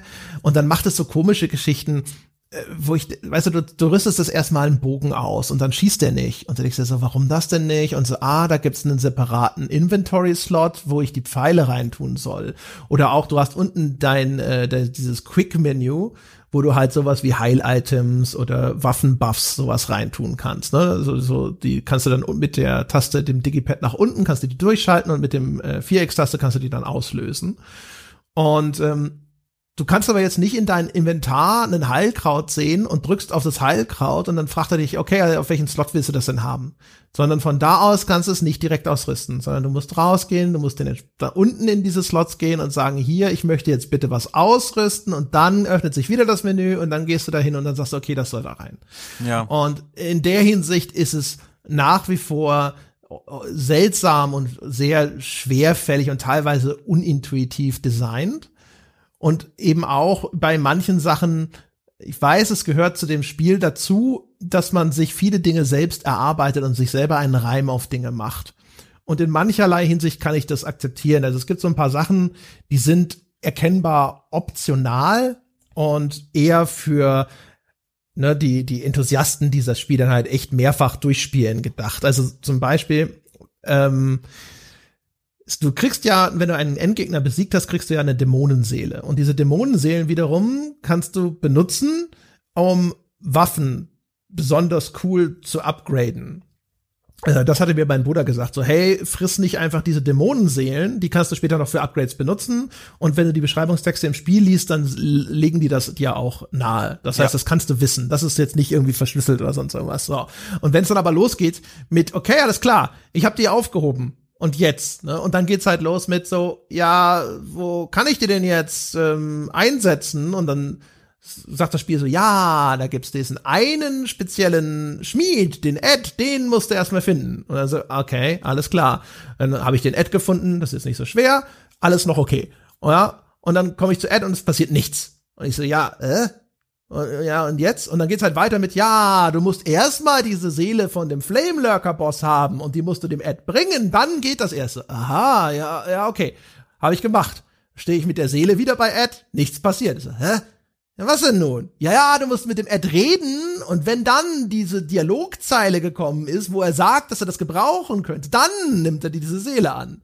Dann machst du das, ja, dann nimmt er die Seele und denkst dir so, okay, jetzt sind wir aber fertig. Jetzt möchte ich bitte meinen Scimitar upgraden. Nichts passiert. So, was denn jetzt? Ja, das geht nur mit bestimmten Waffen. Und ich so, ah, komm, jetzt ist Schluss. Ja, ja. ja da, da, da läuft das Spiel, finde ich, auf so einem sehr engen Grad zwischen Detektivmodus, was ja auch so die Story insgesamt betrifft, wo man sagt, komm mal hier, ich laufe diesen Schnitzelchen gerne nach, diese Schnitzeljagd ist eine spannende. Und auf der anderen Seite hatte ich auch diese Momente, die du beschrieben hast, mit, mit meinen Waffenupgrades vor allem, wo ich manchmal einfach nicht verstanden habe, wo jetzt dieses Spiel wieder ein Problem hat. Also da muss ich dann auch Freunde aktivieren, die schon das Originalspiel gespielt haben und einfach ganz doof fragen und das macht halt keinen Spaß. Das ist halt doof. Das ist so, äh, es gibt dann so, also diese einzige Sache, wo, die ich so ein bisschen anders wahrgenommen habe, als jetzt in deiner Beschreibung, wie es dir erging, war die Sache mit dieser Munition für die Fernkampfwaffen. Denn da, schönerweise finde ich, gibt das Spiel ja einen Hinweis, der die, die Figur greift dann so ins Leere, wo eigentlich das Munitionsbeutelchen hängen würde und, und, und tappt dann so danach und, und fast ins Leere und dann verstehst du ja als Spieler, ah, da muss was hängen, wo die ja, Bolzen ja, den, den Teil habe ich so voll, ja, das, das habe ich schon begriffen. Ja. Aber dann gehe ich ins Inventar und dann denke ich so, Pfeile, drück, drück, drück und das ist, das ist halt dann wieder das Ding. So, nein, dann musst so, du ja, den mhm, Ausrüstungsslot für Munition gehen. Übrigens nichts für die, nicht zu den Armbrustbolzen, die ähnlich ja. aussehen. Nein, zu der Munition für den Bogen. Dann geöffnet sich wieder das Inventar.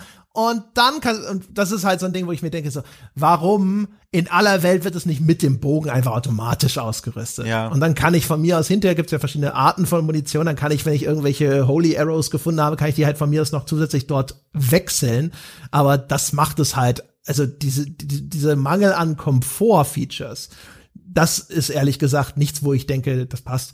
Die Geschichte mit dem Ad ist nicht so schlimm, weil ich bin halt ja mit dem normalen Scimitar gut ausgekommen. Also von daher, dann kann ich hinterher sagen, okay, das ist halt optional, äh, scheiß drauf. Aber so andere Sachen zum Beispiel, die zwar auch egal sind, aber weißt du, diese World- und Character-Tendencies zum Beispiel, mm. die mhm. einen eigenen Menüreiter bekommen und da würde ich mir schon irgendwie auch wünschen, dass das mir ein bisschen besser erklärt wird, was das ist und was ja, das ja, macht. Und ja, dann muss ich das wieder im Internet nachschlagen und dann denken so, ah, okay, ah, ah, okay. So funktioniert das also. Und dann, äh, wenn, ne, also wenn ich in, in Human Form, da haben wir noch gar nicht drüber gesprochen, über solche Feinheiten, aber wenn ich in Human Form sterbe, dann verschlechtert sich die World Tendency anscheinend dramatisch. Aha, sowas, ne? Und das ist, naja, ne? Also das sind so die Sachen, da ich, ich habe da keine große Freude dran, dass das Spiel so viele Sachen dann einfach nicht wirklich, äh, äh, sag ich mal, ausreichend erklärt und ich dann entweder weiß ich nicht, also dann soll ich rumexperimentieren? Ich meine, wie stellen Sie sich das denn vor ohne Internet, ohne Google? Ja, ja, aber umgekehrt, ich hasse es, wenn Designer quasi einkalkulieren. Du kannst ja auf Wiki irgendwas nachschauen. Ich so, nein. Nein, nein, nein.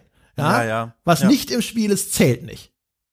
Ja, vor allem diese Welttendenz, äh, die sind ja auch gebunden an teilweise dramatische Entscheidungen, die man da in der Spielwelt vornehmen kann, wem man jetzt angreift und warum und so weiter. Das ist ja auch nichts, würde ich jetzt mal behaupten, was Leute ausprobieren. Das ist mehr so was, man macht das, stellt das fest, im Gespräch mit anderen findet man heraus, huch, du hast ja andere Items gefunden vielleicht im Anschluss, du hast eine andere Welttendenz gehabt und dann findet man über das Gespräch heraus, da gibt's Unterschiede.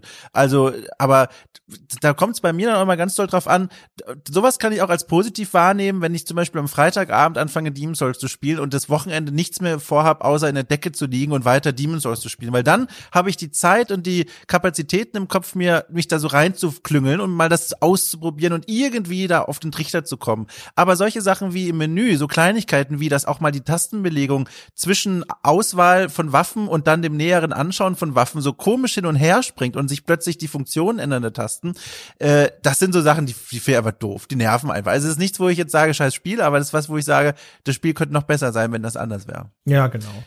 Ja, genau. ich, ich, ich würde jetzt noch gerne mal eine kleine Sache in den Raum stellen. Das ist eigentlich wirklich nur eine Kleinigkeit. Ich, ich plustere das jetzt schon wieder so auf, weil ich das hier so separat anspreche, aber das ist was, was ich gerne mal einfach sagen möchte. Ich habe mir beim Spielen also zum einen, das fasst ja auch schön so ein bisschen zusammen und setzt eine Klammer um das, was wir heute gesagt haben. Das ist so eine spannende Spielerfahrung, so diese, diese herausfordernde Spielwelt, diese grundlegende Mechanik aus Seelen sammeln und dann immer überlegen, oh, bringe ich die jetzt zur Sparkasse, trage ich die im Geldbeutel weiter rum, gehe ich das Risiko ein, dass die irgendwie mir verloren gehen, wenn ich sterbe. Diese ständige Abwägen, und auch dieses Rätseln, was es mit der Spielwelt auf sich hat, das sind so Versatzstücke, die ergeben, finde ich, eine so faszinierende und in gewisser Weise auch einzigartige Spielerfahrung.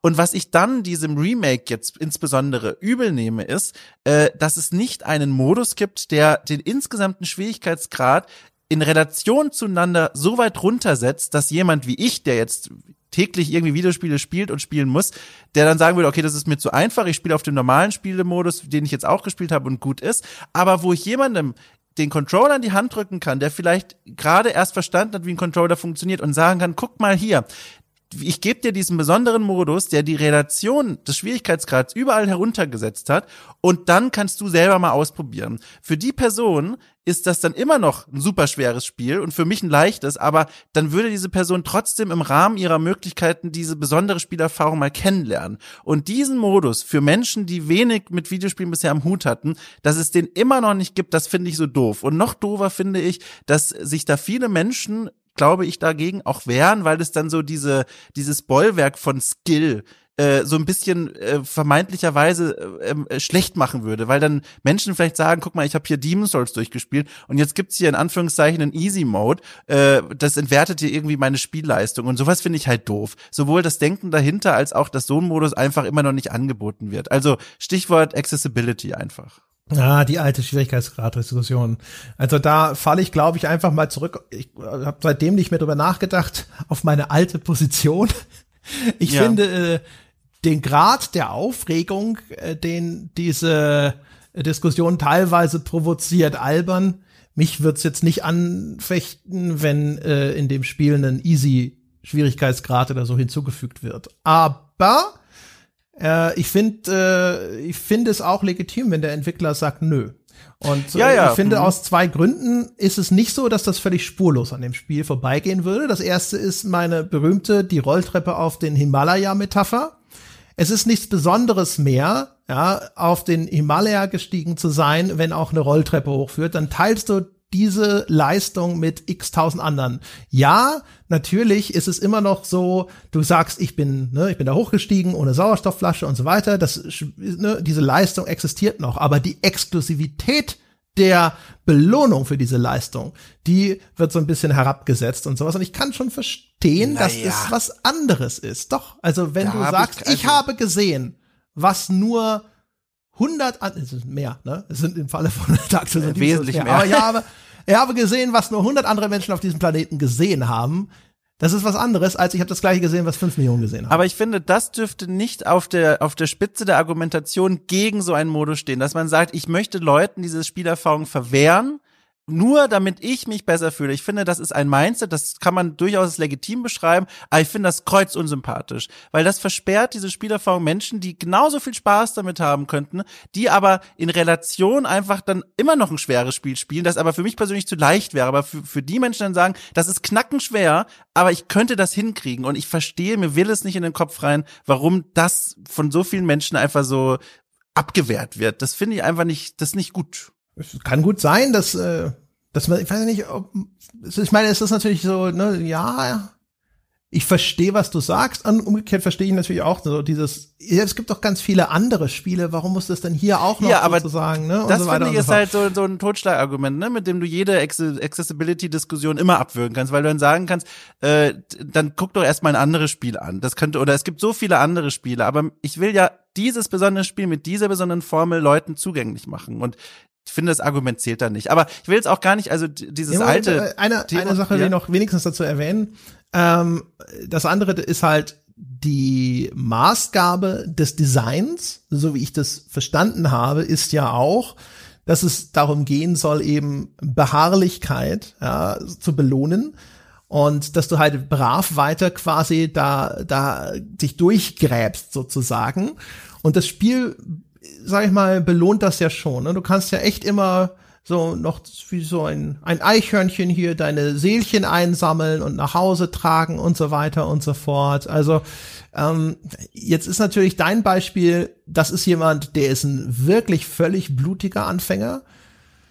Da weiß ich nicht, wie viele Spiele nicht ihm sogar im Easy Mode zu viel zumuten würden. Also irgendwo wird es einfach eine Grenze geben, die muss man dann auch einfach mal zulassen. aber man muss sie ja nicht Ja. so hoch behalten, wie sie momentan ist. Und nee, dieses, nicht unbedingt. Ich, ich ne, bin ja jetzt nur am Iterieren von, von Dingen, ne? Und äh, so, so im Spirit dessen, was sich der, der Designer, was die Künstler sich vorgestellt haben hinter diesem Spiel, ist es aus dieser Perspektive völlig legitim, wenn sie sagen, nee, im Sinne der Integrität des Ganzen möchten wir das halt einfach so beibehalten. Ja, und das finde ich eben Blödsinn, weil ich habe ja schon gesagt, der Punkt ist, in Relation den Schwierigkeitsgrad zu senken. Das heißt, Gegner vertragen jetzt zwei Schläge statt vier, bevor sie umfallen. Und wie gesagt, das klingt nach einer extremen Schwierigkeitsgradminderung, aber ich habe jetzt mittlerweile schon häufiger mit Menschen vor, auf der Couch gesessen, denen ich bei Demon's Souls oder anderen Spielen den Controller in die Hand gegeben habe, und die kämpfen teilweise mit der Kamera noch genauso viel wie mit der Steuerung.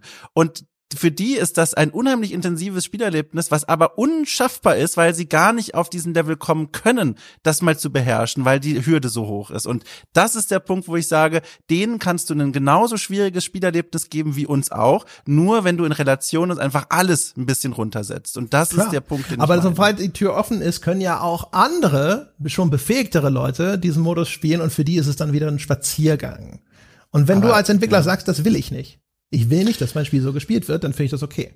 Das ist okay. Ich will mich nicht da in, den, in das Studio reinsetzen und auf den Tisch hämmern und sagen, ich bleib hier, bis ihr das ändert. Aber ich nehme mir das Recht raus, die Kritik daran zu üben. Das muss, finde also, ich, vollkommen Ich erlaubt verstehe, ich verstehe diese Perspektive. Ich äh, spiele hier ja eher jetzt ein bisschen Teufelsadvokat und ich sage einerseits der der Sturm der Entrüstung, wenn dieser Vorschlag angebracht wird, den verstehe ich nicht. Ich verstehe aber auch nicht, dass überhaupt kein Verständnis für die andere Position existiert, weil ich finde, so ein bisschen kann man das schon verstehen. Warum Leute sagen, ich wünsche mir, dass das nicht geändert wird. Also Verständnis habe ich auch voll dafür, aber was ich nicht verstehe, ist dann, dass es so weit geht, dass das eigene, die eigene Gefühl der Exklusivität über die Option geht, mehr Menschen den Zugang zu diesem tollen Spiel zuzugeben. Und das ist der Punkt, den ich nicht verstehe dabei. Den verstehe ich ehrlich gesagt auch. Ich weiß nicht, ob ich jetzt sage, das äh, ist jetzt ein, ein Charaktermerkmal, das dich besonders auszeichnet als Mensch, aber dass man sich wünscht, zu einem exklusiven Club zu gehören, ist nun wirklich nichts Ungewöhnliches.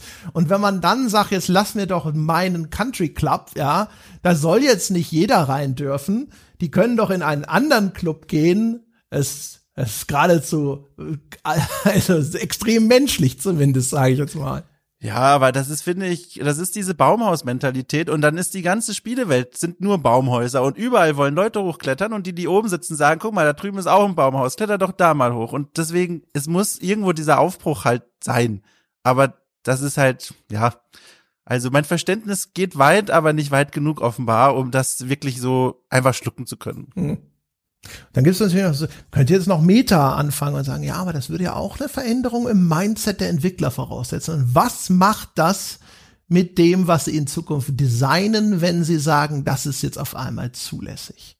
Ja, ja in welche auch, Richtung ja. verändert das dann tatsächlich die Spiele? Auch äh, wenn sie nur mit auf einen einzigen Schwierigkeitsgrad hin designen, ähm, ist es nicht dann möglich, bestimmte Feinabstimmungen besser vorzunehmen, als wenn sie sich dann um mehrere Abstufungen kümmern müssen und so weiter und so fort. Ja, keine Ahnung. Also unterm Strich, ich würde auch sagen, so, ja, mein Gott, bau halt einen Easy Mode ein und wenn das Spiel dann scheiße ist, naja, die Leute müssen die nicht spielen. Schreib halt irgendwo fett hin, hey, das ist der richtige Schwierigkeitsgrad. Der ja. andere ist nur für Idioten, die wir eigentlich nicht unbedingt, wir wollten das nicht. Wir wollten das nicht, aber wir haben es gemacht, weil die Leute alle geschrien haben. Aber bitte um Himmels Willen, nimm diesen Schwierigkeitsgrad und keine Ahnung, kriegst auch ein besonderes Achievement und weiß der Geier, irgendeinen Leistungsnachweis, kannst dir ja auch eine Urkunde ausdrucken.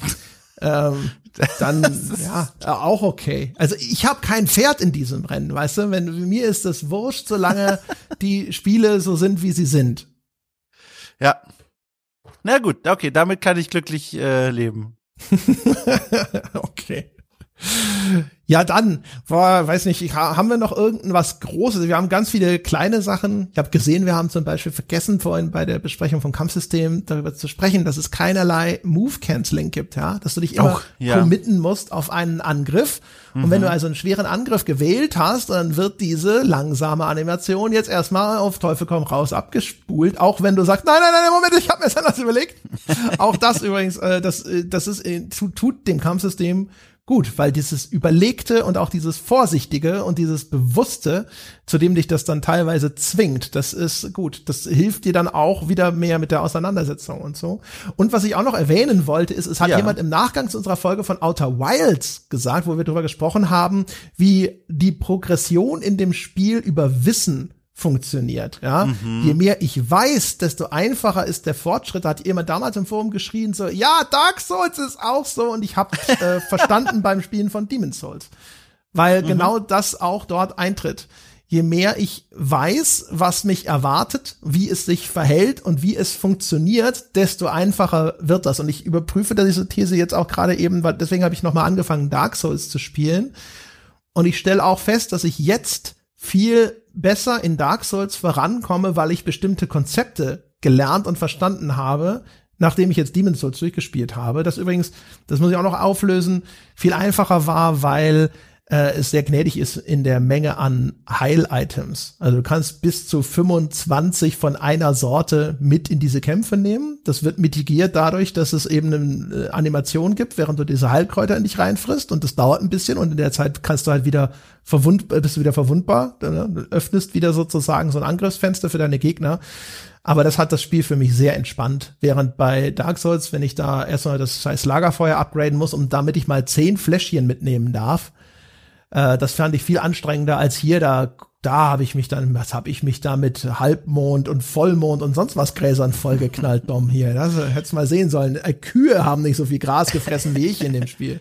Ja, ja, also das sind die zwei Dinge, Aufmerksamkeit und, und, und Beharrlichkeit. Die beiden Sachen, wenn man die verinnerlicht, dann wird das Spiel un, also unweigerlich egal, mit welchem hohen Schwierigkeitsgrad man angefangen hat, leichter. Also dieser Grind auch, äh, der, der macht das, der hebt das Spiel fast schon aus den Angeln. Wenn man das zu, zu wörtlich nimmt und wirklich sagt, knallhart, ich habe hier fünf andere Level noch vor mir, ich knall hier, ich rodel hier durch Boletaria durch 25, 26 Mal und, und, und sammle die Seelen im kleinsten Schritten und, und sammle die Kräuter und so weiter, dann macht man sich das Spiel wesentlich einfacher. Und dazu obendrauf natürlich diese Aufmerksamkeit, äh, wenn man Gegnern zuschaut, dann versteht man die und dann hat man sie durchschaut und dann wird das eigentlich nur noch zu so einer Pflichtaufgabe, das abzuleisten. So ein bisschen wie Autofahren. Du hast verstanden, was, was, welche Knöpfe und welche Pedalen machen. Du musst nur noch in der richtigen Reihenfolge mit dem guten Timing auf, auslösen und dann, äh, dann kommst du an deinem Ziel an. Und wenn man die beiden Sachen mal verinnerlicht hat, dann verliert, finde ich, Demon's Souls viel von seinem Schrecken, aber das klingt jetzt fast wie so,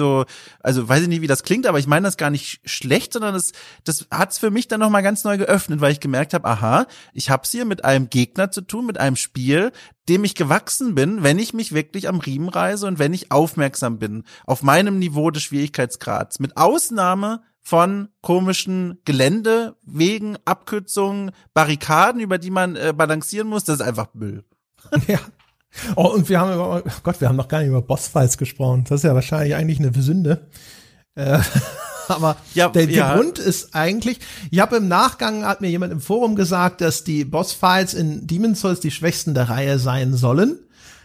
Uh, und das kann ich jetzt außer mit Bloodborne noch nicht so wahnsinnig, habe ich noch nicht so wahnsinnig viel, womit ich das vergleichen kann. Ich habe aber gedacht, ich glaube es war aus dem Grund, weil ich mit sehr vielen Bossfights gar keine so großen Probleme hatte. Ähm, und ich auch das Gefühl hatte, ja, die sind nicht irrsinnig gut oder originell. Es gab ein paar, die fand ich ganz cool, wo ich im Nachgang gelernt habe, dass anscheinend sie als Gimmick-Bosse bezeichnet werden, vermutlich mhm. in der Dark Souls Community oder zumindest von den Leuten, die geschrieben haben. Da gibt es nämlich den, äh, Achtung, ein Boss wird gespoilert. Ich weiß nicht, ob das jetzt Spoiler zählt, für mich nicht, aber egal. Äh, es gibt einen äh, Boss, den Old Hero, und der ist blind. Und so kann, und du, das siehst du natürlich, der hat so eine Augenbinde, so ein bisschen wie Kenshi aus Mortal Kombat, ne, so, oder so der, der äh, Satuichi, der blinde Samurai. Ähm, und du, du siehst es diesem Gegner also an, dass der blind ist. Und dann ist er das auch. Und dann stellst du fest, ah, ich kann um den einfach sozusagen leise drum rumhuscheln. Aber wenn ich ihn angreife, dann weiß er Bescheid. Und dann muss ich äh, auf einmal sehr schnell sehr aufpassen. Ähm, das fand ich eigentlich, ehrlich gesagt, also ich finde das cool. Es mag ein Gimmick sein, dass so nach dem Motto, du musst durchschauen, was hier eine Mechanik ist, um diesen Boss zu überlisten und um mit dem umzugehen. Aber solche Sachen mag ich eigentlich äh, sehr gerne, wenn die eingestreut sind und wenn es nicht immer nur auf die reine Skill-Abfrage rausläuft. Das fand ich ziemlich cool. Und mhm. ansonsten war es echt so das häufig das übliche Sammelsurium und ja, eigentlich so ein, ein, okay, hast du gelernt, wie das und das geht und wie das funktioniert und wie du mit diesem Ding jetzt hier äh, umzugehen hast. Die, es ist, ja. ich, ich finde, es folgt immer so der, derselben Abfolge, was jetzt so ein bisschen abgeklärt und wenig äh, enthusiastisch klingt, aber ich meine, es ist eigentlich in den Momenten ist immer toll. Die erste Begegnung immer der Knaller, bei mir zumindest oft monumentale Bosse, jetzt mit diesen Gimmick-Gegner mal vielleicht ausgenommen, aber oft Bosse, wo du denkst, oh mein Gott, krass, so ein Ding passt in diesen Raum rein. Erstmal erste Frage und zweite, wow, äh, keine Chance wahrscheinlich. Äh, meistens stellt sich als Wahrheit heraus, äh, dann sterbe ich und dann beginnt so dieser Lernprozess und dann fängt man an, das Ding abzuklären, man, man fängt an, es zu verstehen und dann kommt diese Bewältigung und dann ist es vorbei. Aber so dieser, vor allem dieser erste Moment, wenn du vor dieser Nebelwand stehst und schon merkst, okay, die, die sind ziemlich breit, diese, diese, diese Nebelwand-Dinger hier, die, die, die Ränder, da muss was Großes dahinter stehen und dann das ist erste. immer das Schlimmste, ne? Diese Nebelwand ja. und so okay, ist dahinter nur ein weiterer Apfel oder ist es der Boss? Ah, fuck, fuck, fuck, fuck, fuck, fuck. Und dann dieser Anblick von diesem Riesenauto, was dann da steht, das ist schon echt ein toller Moment. Also da freue ich mich eigentlich jedes Mal drauf. Und dann halt beginnt diese, dieser Prozess des, des Akklimatisierens und dann, dann wird das auch alles bewältigbar. Aber so trotzdem so dieser, dieser Moment, wenn der Vorhang gehoben wird und du dich fragst, Mensch, was haben sie mir denn jetzt hier in diesen Raum gestellt? Das ist schon ein cooler Moment. Das ist cool, ja. Gab es einen Boss, mit dem du extra viel, wen hast du am meisten gehasst? Boah, also ich habe ja noch nicht alle gesehen. Also, ähm, jetzt muss ich mal ganz kurz nachdenken. Ähm, ich glaube, am stolzesten war ich, also nicht unbedingt am meisten Gast, aber am stolzesten war ich auf den Sieg gegen diesen Boss mit dem Riesenschild in Boletaria. Ähm, denn der, der, ich habe ihn zum ersten Mal gesehen, du weißt, welchen ich meine, ne? Den Tower Knight wahrscheinlich. Genau, den Tower Knight, genau. Denn ich habe ihn zum ersten Mal gesehen und dachte mir natürlich sofort, ach du liebe Zeit, äh, was soll das denn jetzt? Wie soll das denn machbar sein? Und als ich dann beim, beim dritten, vierten, fünften Anlauf verstanden habe, dass das eigentlich super einfach ist, war ich so stolz auf mich, diese Schwachstelle gelesen zu haben und verstanden zu haben, wie ich den fällen kann, wortwörtlich. Und da war ich richtig stolz auf mich. Also der Kampf selbst war gar nicht so schwer, aber dieser Sprung von what the fuck, das Spiel ist unlösbar, hin zu haha, ich weiß ganz genau, was ich hier drücken muss. Das war schon ein toller Moment. Also das war, das war ein schöner Moment. Okay. Ja, also bei mir ist es, glaube ich, ganz klassisch. Ich habe im Nachgang dann gesehen, dass den hassen viele, also Flame Lurker, das ist der, der so wie so ein Dämon, der sich bewegt wie ein brennender Gorilla. Der war furchtbar. Da sind viele Tränen geflossen. Und ansonsten, da gibt's einen Gegner, der witzigerweise auch noch Penetrator heißt. Ist auch so einer von diesen Rittergegnern. Und der hat so, der hat eigentlich einen stumpf blöden Angriff, der so, so, so, auf so einen Ausfallschritt nach vorne, wo der so zusticht. Und der ist eigentlich strunz einfach, dem auszuweichen. Und ich habe es echt geschafft, da jedes Mal reinzurennen. Wie ein Idiot.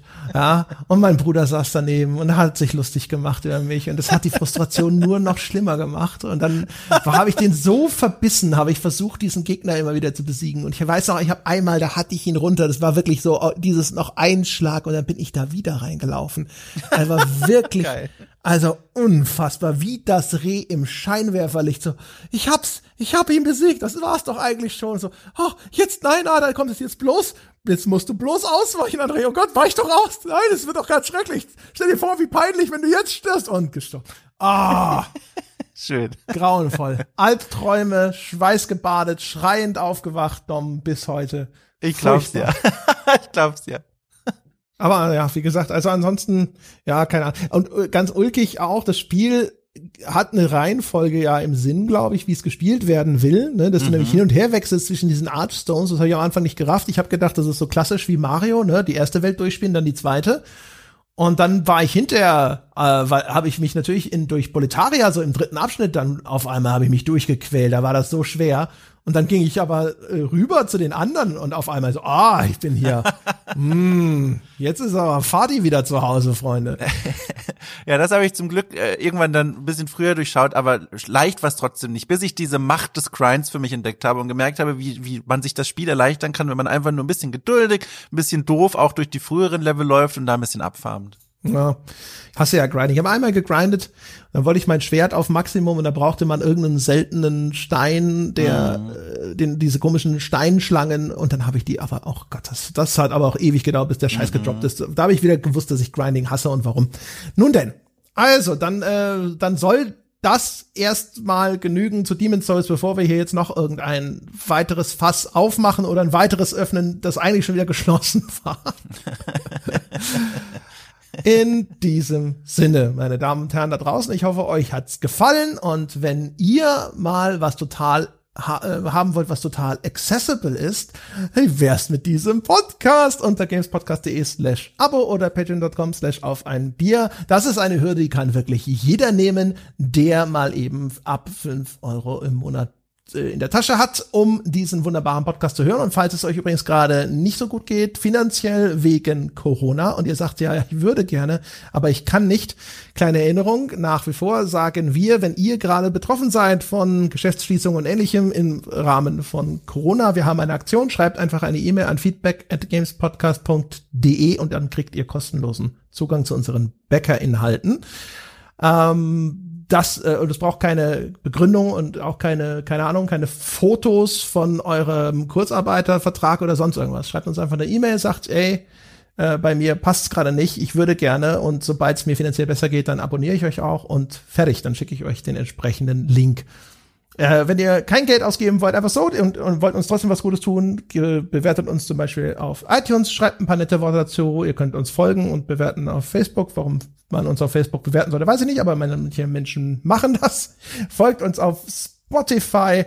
Und ansonsten, wenn ihr mit uns über diese Folge oder über Gott und die Welt diskutieren wollt, dann wartet das weltbeste Spieleforum unter forum.gamespodcast.de. Das soll's gewesen sein für diese Woche. Wir hören uns nächste Woche wieder. Bis dahin.